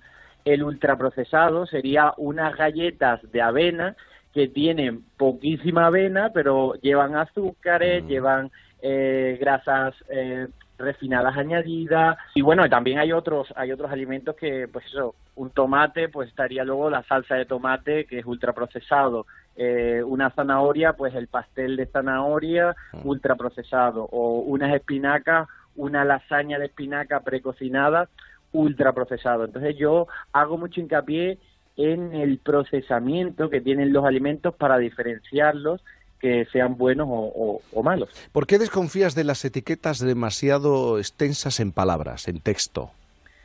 Claro, eh, las etiquetas, por eso mismo los ultraprocesados yo los defino como eh, productos que suelen llevar más de cinco ingredientes en su, en su lista de ingredientes, porque te vas a encontrar muy poca comida real que, que eso, que esté formada por, por estas mezclas que son industriales, ¿no? Entonces, cuando tú cojas un producto y leas eh, en la parte de atrás los ingredientes que lleva, pues eso, más de cinco, probablemente sea ultraprocesado. ¿Por qué? Porque le han añadido azúcares, harina o bien aceites vegetales o muchos aditivos, sal, todo con el propósito de que mm, de hacer ese producto muy apetecible. Es decir, que cuando lo comamos, eh, digamos que sean casi irresisti- irresistibles, ¿no? Y eso es- hoy en día es un problema porque tenemos unas unas tasas de obesidad y de sobrepeso altas y digamos que estos productos contribuyen a que esto siga empeorando. Tú a tus cientos de miles de seguidores les has lanzado como un decálogo, vamos a decirlo así, eh, mediante vídeos además, explicas que hay como una serie de cuestiones que pueden invitar a comer mucho mejor. Sí, bueno, eh, sobre todo el cocinar, el, el- el- primero el detectar qué es alimento y no y qué es producto. Una vez eres consciente, porque el problema es que hay mucha gente, por ejemplo, de mi edad, que, que, oye, que no sabe qué son estos ultraprocesados, que lo lleva, que lo tiene en su despensa y, y no es consciente. Una vez eres consciente, ya vas a hacer mejores elecciones. Ya luego, cuando hagas estas elecciones, cuando tengas esta comida real, ahora hay que aprender a cocinar. De todas maneras, Carlos, eh, yo creo que, me puede ser sincero, también nos estamos pasando, o, o a lo mejor estamos, nos hemos ido a, puede ser al otro extremo. Bueno, eso es una de las críticas que a lo mejor me hacen, ¿no? Decir, oye, Carlos, eh, no seas tan radical, no, no seas tan obsesivo con este tipo de cosas. Y realmente no es obsesión, es, es primero ser consciente de cuáles son la comida, cuáles son los productos y luego ya vas eligiendo favorablemente de manera progresiva. Eh, de hecho, el real fooding es todo lo contrario a lo que se ha visto en los últimos años de hacer dieta, ¿no? Es decir, Ajá. cada para solucionar la mala alimentación se proponían pues dietas eh, pues eso muy extremas que eso sí yo creo que son más obsesivas es decir que pues te van a hacer pasar hambre que además lo vas a, lo vas a hacer un mes y luego lo vas a abandonar en fin el real fooding es eh, simplemente priorizar esta comida real detectarla y luego también disfrutar de ella. Es decir, eh, es que la gente se cree que, comer no puede ser un disfrute con, con los alimentos saludables y sí puede ser. Quédate con lo mejor, con Rocío Santos.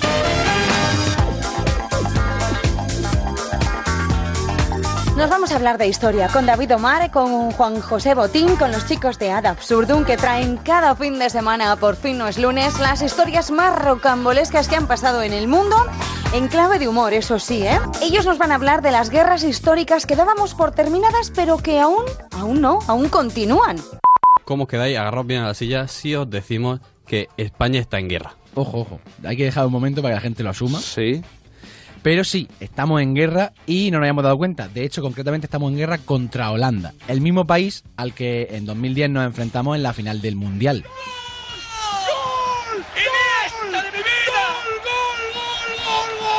¿Y esto cómo se traduce?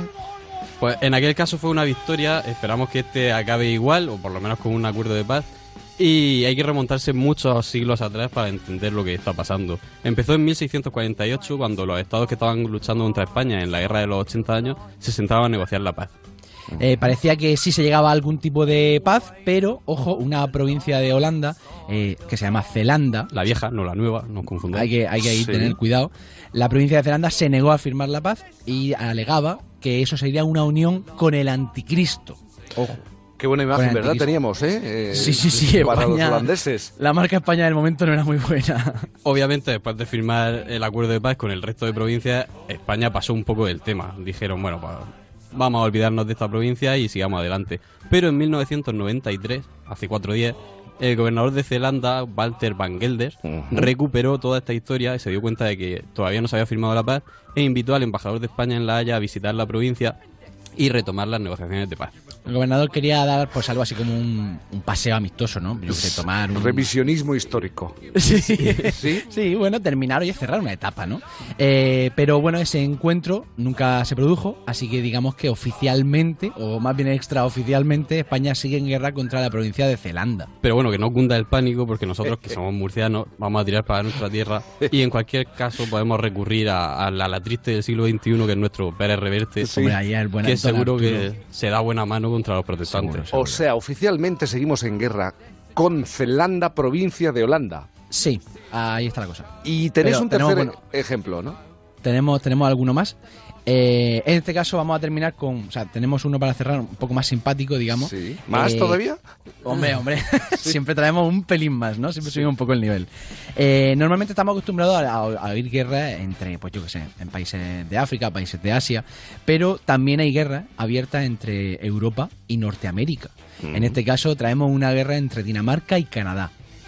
De hecho, es que resulta que desde hace años se vienen estos dos países mantienen una pugna por el control de una pequeña isla que hay junto a Groenlandia. Que Ujú. Groenlandia, hay que recordar, para quien no lo sepa, que es un dominio danés, pertenece a Dinamarca. La isla, la isla de Hans, eh, para los que ven, ve- ven o veían Los Simpsons, no de Hans Topo, pero No. se, se escribe igual. Sí. Eh, un enclave muy interesante para el comercio internacional, ya que se encuentra en una vía de estas de comunicación que con el deshielo triste del, de, pues, del hielo de, de la zona norte del planeta, pues eh, se va a convertir en una zona de las que quieren aprovechar para, para comercio. Y el caso es que cuando se produjo el reparto de frontera entre Canadá y, y Dinamarca por el control de los, de los territorios alrededor de Groenlandia, se olvidaron de esta pequeña isla. Y claro, cada país reclama esa isla como suya. Eh, queríamos terminar con este caso porque a nosotros no- nos resulta pues, pues muy simpático, con mucho sentido del humor. Es como le, digamos, alivian estas tensiones en esa, en esa especie de guerra. Ya que los, canadienses desembarcan en la isla, ojo, retiran la bandera danesa y dejan una botella de whisky con un mensaje. Bienvenidos a Canadá. Probablemente, conociendo Canadá, es la- el acto más belicoso, más Sí, violento que sí. puedan llevar a cabo. Sí. Eh, meses después de eso, no contentos con esa especie de, de teatrillo, los daneses regresan a la isla, descuelgan la bandera canadiense y devuelven la suya, dejan después una botella de snaps, que es una especie de agu- aguardiente. aguardiente, claro. Sí. Y un mensaje, estáis en territorio de Dinamarca. Desde luego la guerra parece un monólogo de Gila. ¿Sí? sí, sí, un poco sí. Un poco Mantienen ahí esa, esa pugna con un sentido del humor y así se mantiene año tras año. El caso es que la guerra sigue abierta utilizando el humor como arma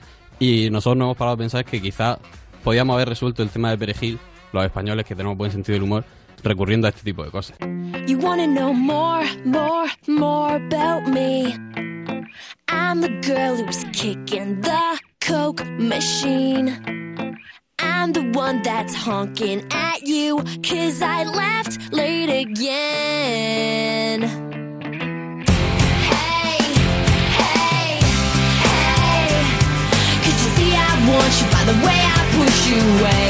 Yeah. Don't judge me tomorrow by the way I'm acting today. The words up with the actions, do it all for your reaction, yeah. Hey, hey, get tangled up in me.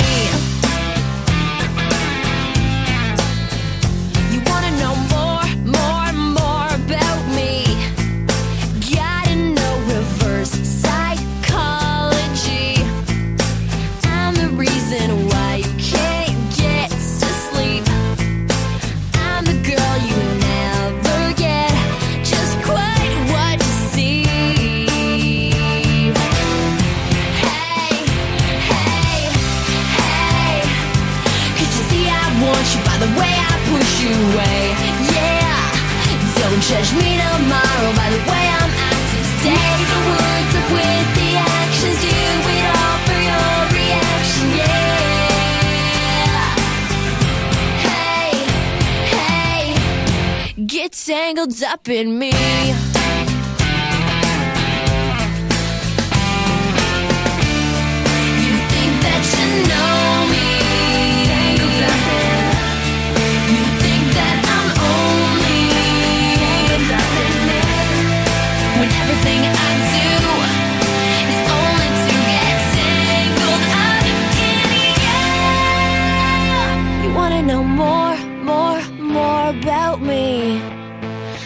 The girl that's sweeping you off your feet.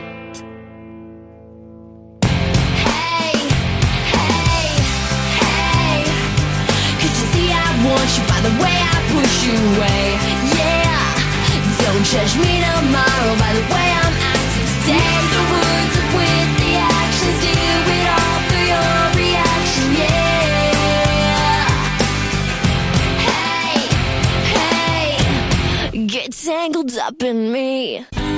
Rocío Santos. Quédate con lo mejor. Hace un par de semanas nos visitaba en más de uno el explorador manchego. Se llama Manuel José Carpintero. Nos eh, visitaba para contarnos cómo se siente al ser el primer español invitado al Explorers Club de Estados Unidos para contar su aventura de ser el primer hombre en ir al círculo polar ártico para llevar un ejemplar del Quijote. Tu aventura nos la contó Fesser con mucho humor, pero hace más de 10 años no tuvo nada de broma. Empezaste una epopeya al estilo de Shackleton, Scott o Amundsen, pero hacia el norte. Quiero que escuchemos otra vez a, Guillermo y después vamos al diálogo. Corría el año 2005 y se cumplían al unísono 400 años de la publicación del Quijote y 750 de la fundación de Ciudad Real. Así que con esa disculpa para viajar se le ocurrió la idea de montar una expedición y llevar el Quijote a los confines de la Tierra. Primero un ejemplar a Groenlandia, el último pueblo que hay en el mapa, y después de cinco vuelos internos y un recorrido de 70 kilómetros en trineo de perros, llegaron a su destino. Bueno, em, todo esto lo hiciste en 2005, lo de llegar al pueblo más lejano habitado en Groenlandia, llevar un ejemplar del Quijote, fue toda una aventura. Allí creo que lo leísteis, nos contaba Guillermo, en la plaza del pueblo, y donasteis un ejemplar a la, a la maestra que es eh, danesa.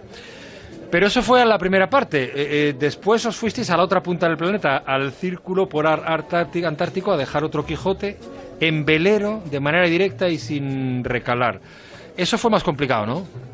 Sí, bueno, es eh, la inconsciencia, ¿no? Como bien dijo Guillermo, pues nosotros yo intenté contactar con barcos de la zona, sobre todo de la zona de Ushuaia y de Puerto Williams en Chile, y todo el mundo me decía que no me alquilaba el barco. No, lo entendía, lógicamente. Digo, esto es un negocio, fatal. Hasta que conseguí contactar con un alemán que yo creo que estaba más loco que yo. Me dijo que sí y curiosamente a la vuelta nos enteramos de que éramos los primeros en hacerlo por ese motivo, claro. O sea, que no sabíais que era imposible. No, no, no, dijimos, bueno, pues si realmente la distancia, si hay barcos que lo recorren de otra manera, pues ¿por qué no lo vamos a hacer? Eh, No sabíamos que realmente ahí se juntan las aguas del Atlántico con las del Pacífico, suben las frías aguas del, de la Antártida, vientos cálidos del sur de América y se forma una centrifugadora tremenda ahí cada tres días. Bueno, ibais dos, los dos alemanes, un periodista de Castilla-La Mancha Televisión, y, y decía Guillermo Fesser que tú decías que cuatro paletos. Sí, bueno, por decirlo de alguna manera, no teníamos experiencia en la navegación, solo un compañero, Frank, que, que había hecho la mili en el Juan Sebastián Elcano y bueno, pues era, era, era un poco eh, a- a- que se echaba para adelante y decía, ah, pues quiero arreglar, quiero subir a la cuerda y no sé qué. Entonces era el único que sabía, ¿no? Pero el resto, unos paletos, como bien decía. Ya, y os pasó de todo. Sí, sí, bueno, aquello fue una odisea. Para empezar, cuando íbamos a doblar el Cabo de Hornos, vino un temporal, ya nos puso el cuerpo, imagínate, con, con unos vientecitos buenos. Y la media de temporal, para que te hagas una idea en esa zona, es de cada tres días un temporal y nosotros tardamos ocho días en cruzar ese, ese mar de hoces, que no, no me canso de decirlo, allí lo expliqué bien en el Explorer Club que nosotros pasamos primero antes que ellos y posteriormente, o sea, pasó Francisco de Oces, pues, le pusieron el nombre por él, Sí. pero luego llegó el pirata Francis Drake y nos quitó el nombre porque son así los británicos, de, de majos, ¿no? Se lo contaste en el club a ellos. a los Sí, sí, además lo bueno es que lo conté tres veces. Me- lo conté en la charla en inglés, luego me preguntó Guillermo ahí en directo y lo recalqué después, o sea que se quedó clarito. Oye, y hubo algo que a mí me parece muy manchego, que fue un motín por la comida, porque Sí, cocinaban los sí, alemanes y sí, aquello era espantoso, ¿no? Tú imagínate, eh, había muchos tramos que teníamos que hacer a motor. Claro, el olor a, a fuel, a combustible era horrible dentro del barco, aparte del oleaje, olas de, de, de de 14 metros de altura, eh, vientos de 70 nudos, una odisea, ¿no? Entonces tú imagínate con ese olor y encima el, el segundo de a bordo se le ocurre cocinar una sopa con curry, que eso era incomible, porque además no era sopa con curry, era curry con un poquito de agua que se movía, eso era una melaza ahí eh, estupenda. Entonces con ese olor, dijimos, mira, aquí os morimos o tal. Entonces, no está, eh, Laureano, el otro compañero de la expedición, y yo, que somos más cocinillas, pues patatas a lo pobre, eh, huevos revueltos, eh, migas, en Bien, fin, lo que se podía hacer. Claro, lo típico, ¿no? Había que comer, ¿no? Había que salvar la vida también de alguna manera. Quédate con lo mejor en Onda Cero.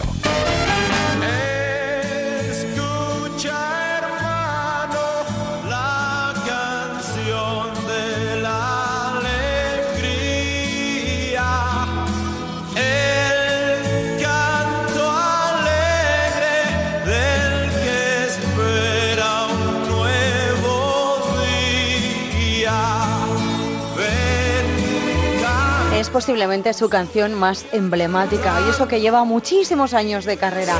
Miguel Ríos vino a presentarnos a más de uno su nuevo trabajo discográfico llamado Symphonic Ríos con los Black Betty Boys. Dice que este himno fue el que le dio la libertad de hacer lo que quería en realidad. Miguel Ríos con los Black Betty Boys, que también tiene su historia, el, grupo que le acompaña.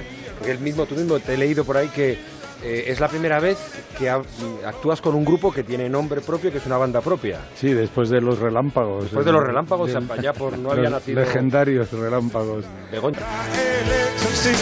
¿Quiénes son estos Black Betty Boys?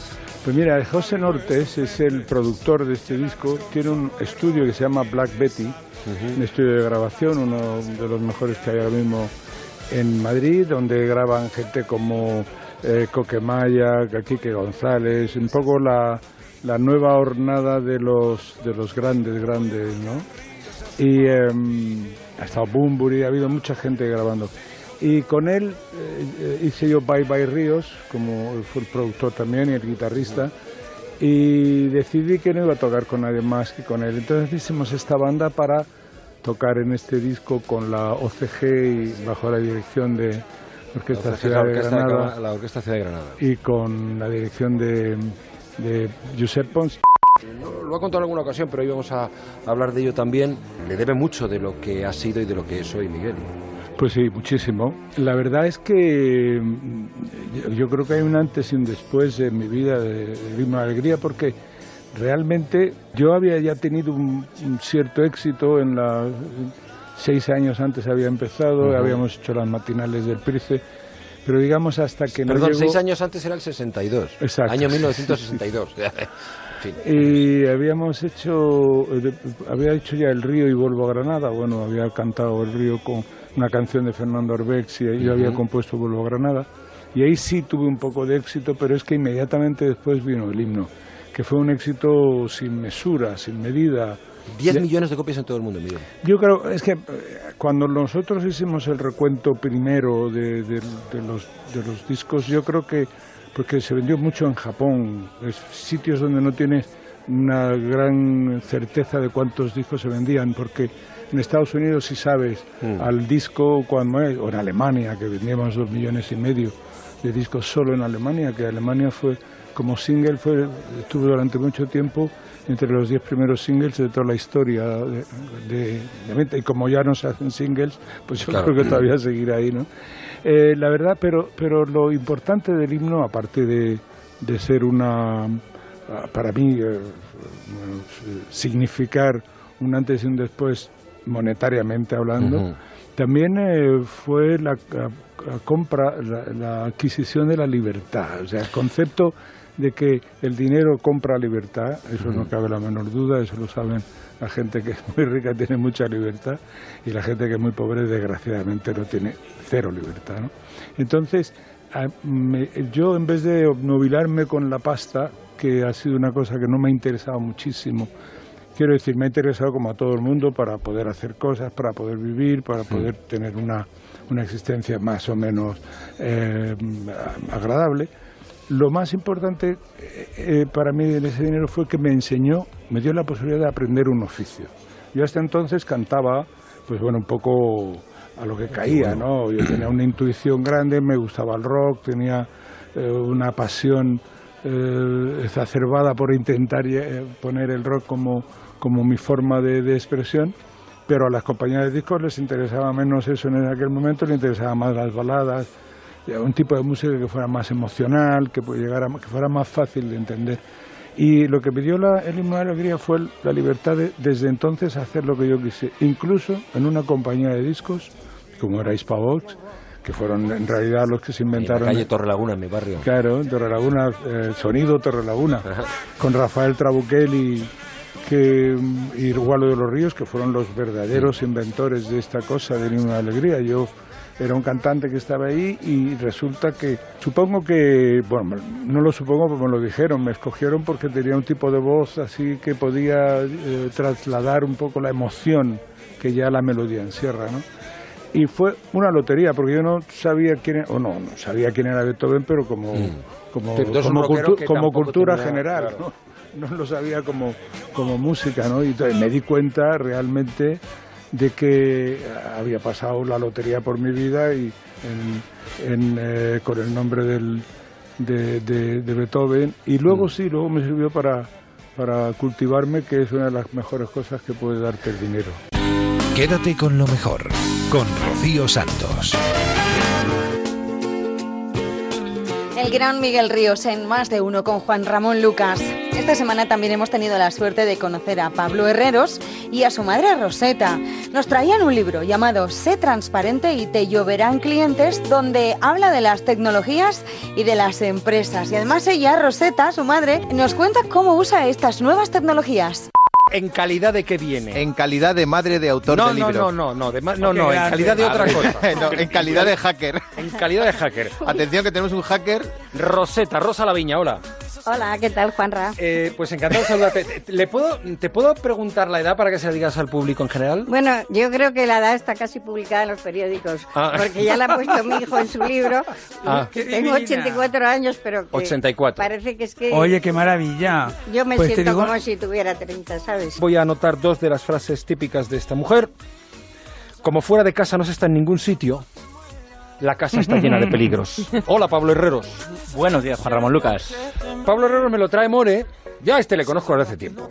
Y de hecho eh, ha publicado su último libro y tiene un epílogo fantástico el libro. Pero es verdad ¿Será que lo- tuyo, quizás? ¿Será Sí, tuyo? El, el epílogo es mío. Pero lo mejor es el prólogo, la verdad. El prólogo es de Mago More y es pasable. El libro se llama Sé transparente y te lloverán clientes. Actúa con principios y cómete el mundo en la era digital. Hemos conocido a Rosetta, aunque he de decir que la hemos conocido eh, anteriormente porque alguna vez ha llamado al programa en la hora de los oyentes. Sí, sí, sí. Pero si es oyenta. Es oyenta, es oyenta, y es un lujo que sea oyenta. Y cualquier día es tertuliana, ¿eh? Entonces, eso no- sí, tiene pinta, sí. pero claro, ha venido con Pablo Herreros, con el niño, y el niño ha, ha publicado un libro que, como decíamos antes, tiene un prólogo que está muy bien y un magnífico epílogo, pero luego tiene un contenido que también es bueno. Sé transparente y te vivirán clientes. Se basa además en algo eh, en lo que Pablo es un auténtico experto, es en la transparencia. Pues este es un buen tío. Eh, Se puede discutir muchas cosas. de Tómate lo que quieras, Juanra. Es un buen tío, ya es- estoy en ello, estoy en ello. ¿Es necesario un, un- un- recordarle a la gente? Yo creo, la respuesta para mí sería sí, ¿no? Pero que en estos tiempos la transparencia es lo que más vende y debe vender. Suena un poco absurdo o revolucionario, pero volvemos al renacimiento, volvemos a que la persona de verdad está en el centro. Esto de la tecnología hace que el cliente digital es el rey absoluto del sistema. ¿Cómo cuidarle? ¿Cómo ganártelo? Enamorándole con transparencia, porque hoy en día todos tenemos la misma información que tienen las élites y ya no, ya no hay diferencia. Entonces no puedes engañar a la gente. Aprovecha esa ventaja de que sea todo transparente. Vivimos en un mundo de cristal para precisamente hacer cosas tan buenas para el cliente que se convierta en tu mayor fan y en tu mejor embajador. O sea, tú, tú lo dijiste en, en tu anterior libro, el- el- las redes sociales lo que permiten es que el poder sea de las personas, y eso es real. eh, Fíjate, yo creo que tenemos hoy aquí a un montón de estudiantes del protocolo que están precisamente, eh, son el ejemplo de todo esto que estamos hablando. Vosotros compráis y cuando vais a comprar probablemente os fijéis más en lo que dicen vuestros iguales y os metéis en los TripAdvisor, Airbnb, etcétera, etcétera, porque al final os fiáis de gente que es como vosotros y os importa bien poco la publicidad que os pueda decir el fabricante. Algunos asienten. Bueno, yo te digo que la gran mayoría. De hecho, yo tengo un hijo de 16 y, y te diré que estos señores son los clientes de hoy y de mañana. Por lo tanto, yo estoy totalmente de acuerdo con Pablo. ¿no? ¿Cómo lo ves tú?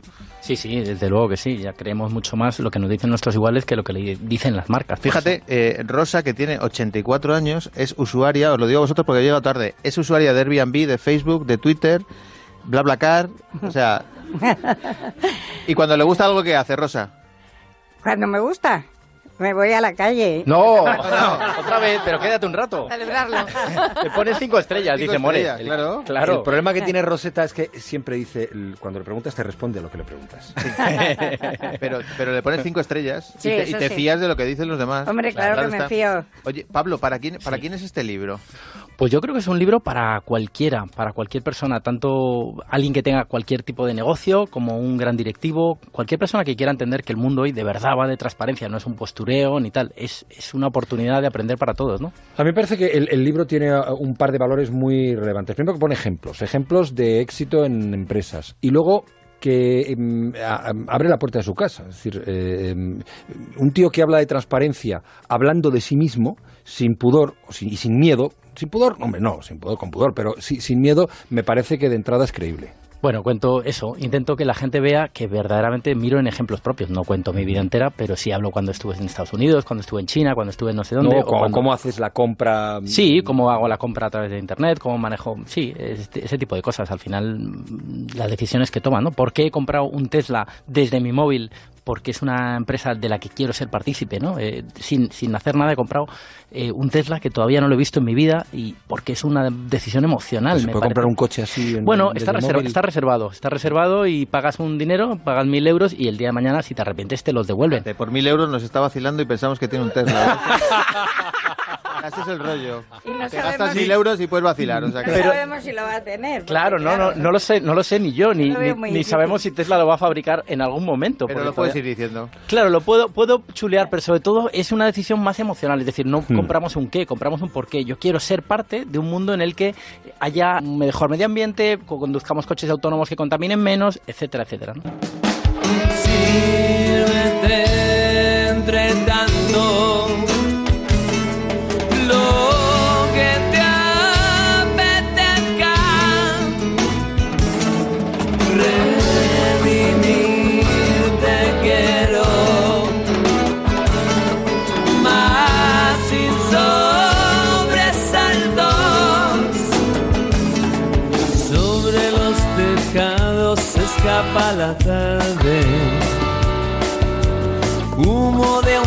Cigarro que fuma Gardel. En el dulce licor que me hiere salvaje. En los garabatos que hago en el mantel. Y esperaré. Y si no vuelves, bajo el olivo me quedaré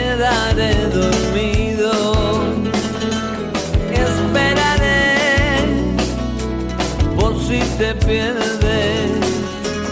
Salga la luna, fanalico encendido. Te regalo mi capa, mi capa de color grana mi triste sonrisa alzada en las ramas,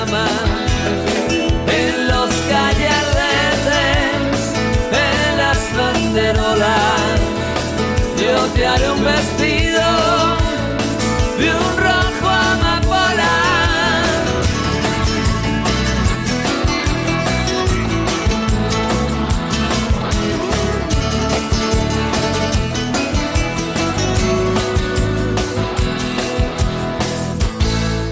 Quédate con lo mejor en Onda Cero. ¿Dónde estabas entonces cuando tanto te necesité? Nadie es mejor que nadie, pero tú creíste vencer. Si lloré ante tu puerta, de nada sirvió.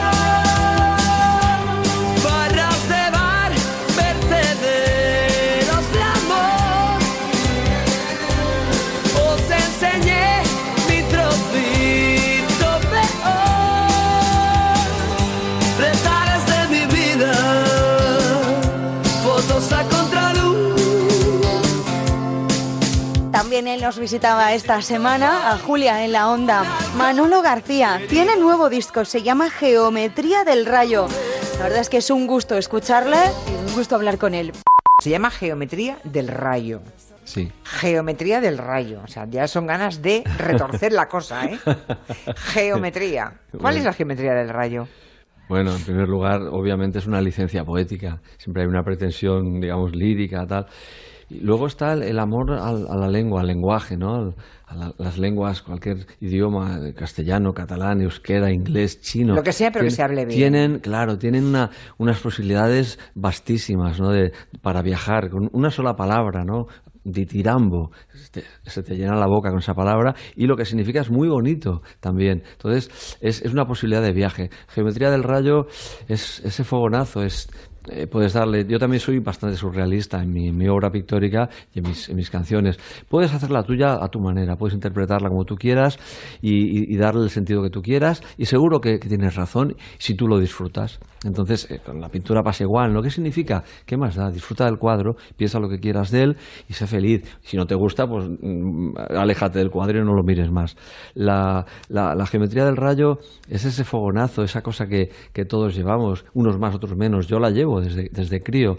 Yo desde crío supe que iba a hacer canciones. Lo- Tuve la certeza Y a eso le llamas el rayo, ¿eh? el rayo que tienes dentro Sí. y, que, y que sigue ahí vibrando, que sigue, da- que sigue dando fogonazos, porque a día de hoy sigo loco por hacer canciones, por cantar, por escribir textos para canciones, por pintar, por, por tirar la caña, a ver si pescas un poquito, un gramo de felicidad cada día, ¿no? No de vez en cuando, no a veces, no, no, cada día un ratito, un ratito, eh, hay que vivir un ratito cada día. Cuando no mientes. ¿Te está sentando bien a la voz ¿eh? el paso del tiempo, Manolo? Voy cambiando la manera de cantar. Sí, pero Eh, me parece que para bien, ¿eh? ¿No? Bueno, te agradezco que me lo digas, me da mucha alegría. Sí. Llevo cantando desde niño. Ya, ya. A los seis años ya estaba en el coro del, del colegio, ¿no? Y luego empecé muy jovencito, ya con grupos en el barrio mío donde yo vivía. Y bueno, mm, vas, la voz la vas, se va volviendo un poquito más grave. Un poco más grave, Sí, eh, yo también estoy cantando un poquito en, en tesituras más medias, más bajas. Por suerte tengo tesitura amplia, puedo subir arriba Sí, bastante. pero aquí, por ejemplo, en esta tienes tesitura más baja, ¿eh? Sí, a, a- a voluntad, que lo he Sí. decidido así, para buscar otro registro. Me sorprende un poco a mí mismo, también me choca. Y después de tantos años de oficio, me gusta pensar que tengo, ver que tengo otras herramientas de las que puedo disponer para hacer mi, mi obra artesanal. Yo soy un, un- un- un profesional artesano. A mí me gusta la artesanía, cosas únicas, pieza a pieza, no, no, no de una manera industrial. ¿Tu último de la fila en qué momento aparece? no, A los último- 20, ¿qué? En mis, yo ya, ahí ya tengo 27, sí, sí, 27, yo ya, yo, eh, el, digamos, el éxito último de la fila empieza aquello un poquito, el primer fogonazo ya que Sí. empieza, que yo ya dejo mi trabajo porque ya pienso, ahora sí voy a dejar el trabajo, que no me interesa demasiado este trabajo que hago, lo hago lo mejor que puedo por dignidad personal, pero voy allá, creo que voy a poder sacar el, el pie del cubo y meterme ya en la música. Eso es cuando yo tengo 31 años. 31. Sí, entonces- Me ha encantado lo que has dicho, te ha traicionado el subconsciente. ¿El perdón? Cuando El- dices, dejo el trabajo. Sí, O ahí, sea, la ahí dejo de música- trabajar. Claro, o sea, la música es otra cosa. Muy bien, exactamente. ¿No? muy bien. Ahí empieza el placer, Sí. con el que te puedes ganar la vida, pero Sí. dejo, me ha encantado. No, no, no, lo, lo has, lo has clavado, porque mira, fíjate, yo a veces se me escapa una broma que, que nunca pretendo que moleste a nadie, ni que, y es a veces, bueno, estarás muy cansado de la promoción, de las giras. Digo, no, no, a mí mientras no me hagan trabajar, yo hago lo que sea. Y la gente, algunos se ríen, algunos no lo entienden. Parece una butade, pero lo entiendo perfectamente. Exactamente, o sea que tú lo has dicho ahora. Quédate con lo mejor, con Rocío Santos. Después de escuchar al gran Manolo García, nos vamos de musical. Nos vamos al teatro a ver Billy Elliot. Estuvo Carlos Hipólito charlando con Julia Otero, hablando acerca de este gran musical que tiene una complejidad extraordinaria porque tiene un montón de actores, un montón de decorados que han tenido que hacer obras en el teatro para poder acoger toda la escenografía. Merece la pena venir a Madrid a verlo porque es una auténtica maravilla. También estuvo charlando con nosotros Óscar Pérez, que es uno de los niños, uno de los Billy Elliot. El gran Carlos Hipólito, ¿cómo estás, Carlos? Buenas tardes. Hola Julia, encantado de saludarte. ¿Cómo estás? Aquí tenemos a Carlos Hipólito y aquí tenemos a quien no había nacido cuando se estrenó la película, que es Óscar Pérez. ¿Cómo estás, Óscar? Bienvenido. Hola. No te estoy viendo, eh, porque tú estás en Madrid, yo estoy en Barcelona, pero estoy viendo una fotografía y Óscar pues es un, es un niño guapísimo, que es uno de los seis Billys, ¿no? Eh, que salen en, en la función. Mm, Tú mm, naciste en Valencia, de hecho hace poco que vives en, en Madrid, ¿no, Óscar? Sí, claro, yo vivía en Valencia, pero por el musical pues me tuve que venir aquí a Madrid. ¿Y cómo llevas el cambio de vida? Porque eso es un cambio en toda regla, ¿eh, Oscar? Sí, claro, ha sido muy difícil al principio, claro, porque, claro, los amigos, el colegio, eh, yo estoy ahora mismo aquí con mi tía, ¿no? Y mis padres en Valencia, claro. Ah, o sea, tienes, tenías familia en Madrid y por tanto vives ahora con tu tía. Sí. Bueno, entonces ha sido un poco más ligerito, ¿no? Sí, así. Debió ser un poco mm, una especie de cónclave familiar. ¿Qué hacemos? ¿No? Porque te presentaste al casting, a lo mejor no tenías ninguna esperanza de que fueras uno de los elegidos y bueno, claro. Y al final sí, y ahora me tengo que ir a Madrid. Todo eso debió ser un lío familiar, ¿no? Sí, la verdad es que fue una sorpresa enorme porque es que, claro, yo no me lo imaginaba, vamos, ni de lejos. Mm. Yo decía, yo venirme a Madrid a hacer el musical de Billy Elliot, que va, hombre. Y claro, y ahora bu, miro atrás y digo, madre mía, menudo cambio. Pero claro, genial. Pero bien, mantienes Sí, el- sí, vas, sí, vas hombre. al cole además, todo, claro, por eso hemos dicho que hay seis Billys, ¿no? Seis Billy Elliot, que son de de diferentes edades, porque, bueno, por la ley del menor tenéis que, mm, no podéis actuar ni todos los días, ni, ni a todas las horas, ¿no? Claro, claro. Al ser menores, pues tenemos que, podemos hacer hasta dos funciones por semana. Dos a la semana, Sí. vale. ¿Y entonces te toca cada, cada semana en los mismos días o vas, vas rotando todo? No, vamos rotando. Ah, muy bien, muy bien. ¿Y cómo, ¿Y cómo te llevas con los otros cinco? Buah, pues genial, de maravilla. Claro. Porque al estar ensayando casi un año y medio que llevamos eh, juntos, haciendo todo, todas las escenas, todo, pues hemos cogido una amistad y un vínculo todos que ha sido buah, genial. Bueno, después de 200.000 entradas vendidas con Billy Elliot, que por cierto, abro paréntesis, em, está Madrid convirtiéndose en un escenario maravilloso para los musicales, ¿no? Grandes musicales internacionales. La verdad ¿Quién lo hubiera sí, dicho ¿eh? hace 30 años, Carlos? Y tanto, y tanto. Sí, sí, fíjate, ahora mismo hay varios títulos importantes y la verdad es que afortunadamente todos los teatros están llenos. Yo eh, quería comentarte, ¿has visto cómo, qué hijos tengo? ¡Qué maravilla! Sí. Bueno, ya, ya se ve, ya, ya se ve que en el Qué escenario tiene que ser un hablar, crack a. Oscar, sí, sí. Son, son magníficos y es que, bueno, el esfuerzo, eso que estabais hablando de venirse de fuera, Claro. él es de Valencia, pero hay otro que es de Jaén, otro es de Gijón, otro es de Burgos, Ostras, otro ni de uno de Madrid, Barcelona. ni uno de uno, Madrid, uno uno. de Madrid, solo Bueno. uno, fíjate. O sea, tenemos representación prácticamente de toda España. Y la verdad es que han hecho un esfuerzo enorme estos niños porque eh, ese año y medio de preparación antes de que estrenáramos Billy, eh, hicieron cuatro horas diarias, cinco días a la semana, clases de danza clásica, de acrobacia, de claqué, de interpretación, de canto, y todo esto eh, compaginándolo con el colegio y sabiendo además que en el momento en que bajaran las notas o suspendieran, lo sacaban del espectáculo. ¿Ah, sí? Pues sí, sí, porque esto es una norma de la Comunidad de Madrid que si los niños su rendimiento escolar baja, eh, no les permiten seguir, a no ser que el colegio haga un informe favorable. Así que, Oscar, las notas no han bajado, deduzco, en todo el tiempo que llevas en Madrid, ¿eh? No, no, estamos ahí luchando, pero no, no, no, vamos bien de momento. En Onda Cero, quédate con lo mejor. Rocío Santos. Imprescindible Billy Elliot el musical. Risas, lágrimas, diversión, emoción, lo tiene todo. Y unos actores que cantan y bailan de alucinar, vaya. Con ellos y con los gazapos de Julia en la onda con el Somos Humanos, os vamos a decir hasta la semana que viene. Si queréis más, lo tenéis en ondacero.es y en la aplicación para el móvil y la tablet. Nos encontramos la madrugada del viernes al sábado, eso de las 4.03 en Canarias. Hasta entonces, que seáis muy felices. Adiós. Ayer terminó este pintoresco programa llamado Ven a cenar conmigo, Gourmet Edition. Perdón, ¿cómo ha dicho que se llama? Gourmet Edition. Where is the beautiful bocata without chorizo? Ya sabe, ¿no? Que Charly no es terito. No, Terito es Otero. Ya lo sé, ya lo sé. Terito es Otero que debe ser quería- pariente, que debe ser pariente suyo. No, no. no, no, no, eso no puede ser, hombre, no puede ser. Quería, no, hombre, hay bastantes miles de oteros en Galicia. Muchísimos, muchísimos, muchísimos. Pero bueno, eh, Sí, quería usted asegurarme- sí, claro. No le hagáis burla. Qué bien, Claro, claro. Hasta mañana. Dale, dale. Anda, dale un beso al abuelo. Hay dos especies de estorninos. Anda. El estornino negro y el estornino pinto, esturnus unicolor, esturnus eh, eh, vulgaris. ¿Cómo aprendemos con Creo gallego? Y hacen un reclamo que es inconfundible. Hace... Sabes cómo hacerlo, ¿verdad? ¿Eh? Tienes que juntar los labios y soplar. Aquí hay, hay nivel. Vale. Es un silbido que va. Lo ha hecho con la boca, ¿eh? Aquí con su boquita. Tú tienes talento. Delante Es del micrófono. un silbido hacia arriba y hacia abajo. arriba y abajo. Sin apretar, sin hacer esfuerzos, no te vais a hacer caca. Me cagué. Es cierto que hay mucha gaviota reidora en Madrid, en muchísima. Gaviota reidora, Larus ridibundus. Juraría que este momento ya lo he vivido. La Larus ridibundus. Pues que Valadiandros y el animal para Pópulos. Larus ridibundus. Guarambia Pópulos. Larus argentatus. Que la pulpa de Guarapópulos. Bueno, ¿habrá quedado claro? Gaviota reidora, Larus ridibundus. La que se ríe. Es que se llama así porque se La reidora. Dios mío. Es una especie de reclamo de risa. Y por eso se le Me llama. recuerda a alguien esa risa. A ver, a ver si caigo. Bueno, ay, sí, ya. No, no puedo decirlo.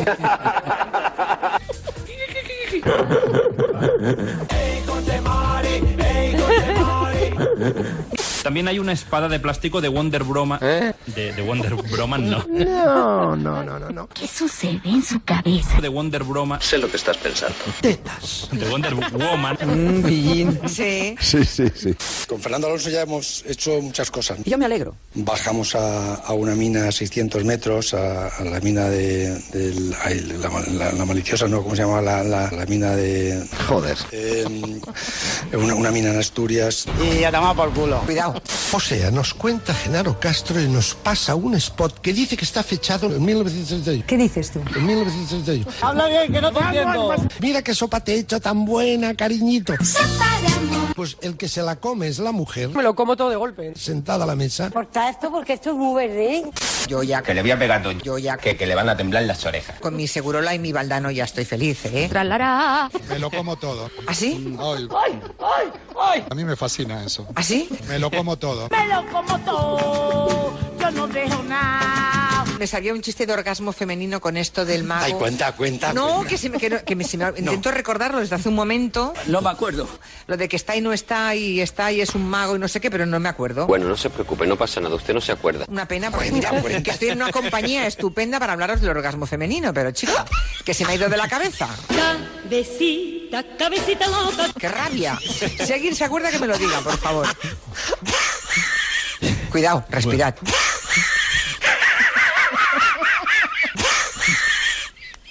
No pase nada. Bueno, adiós. Y en Italia, el ex primer ministro y líder de Forza Italia, Silvio Berlusconi. No. Silvio Berlusconi. ¡Esto no es así! ¿Sabéis qué edad tiene el campeón del mundo de maratón de esa categoría de veteranos? No sé, 90 y pico, sorpréndeme. No, 85. Me gusta mucho, me gusta mucho. Vale. Es un japonés. Domo, arigato, gozaimasu. Kumamoto. Hace la maratón. ¿Kumamoto? Ahí hay cantidad de motos. Sí, como una moto. Qué bestia. ¿Sabes qué dicen los ingleses? Pues no. The white is white Sí. and the black is wine. ¿Cómo? And the black is black. the black is black. Black is black. O sea, el blanco es blanco, pero el tinto es vino. ¡Viva el vino! Muy buena. Estamos muy... Oye, Miki, Miki, Miki, Miki, Miki, cuanto antes, que tú tienes muchos amigos en Netflix. Es que a este señor le pasa algo. Miki, Miki, Miki, Miki. Miki, Miki, Miki, Miki, Miki, Miki, Miki. ¿Te quieres callar? ¿Qué paisaje? Pues ayer vimos un paisaje Uy, mira, mira. de seis o siete señoritas. Señoras, Perdón, señoras. Gracias. Sí. Todos somos fans de Mike. May es esta señorita que le han... Señora. Yo creo que se, se ha cagado un poco. Que le han... Me cagué.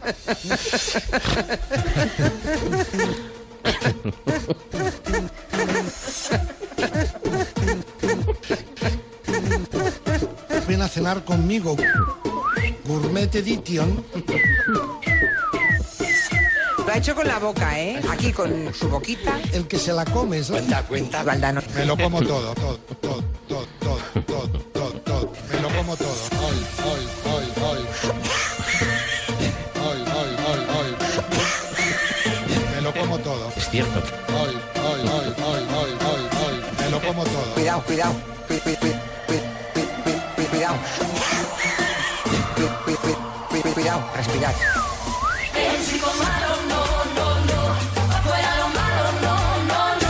Hecho con la boca, ¿eh? ¿Qué somos? El prior administrador. No, hija, no. ¿Qué somos? Fulanito, menganito y zutanita, follador, mala folla, palomo cojo, de puta madre, cojón de gato. Somos humanos. Rocío Santos. Quédate con lo mejor.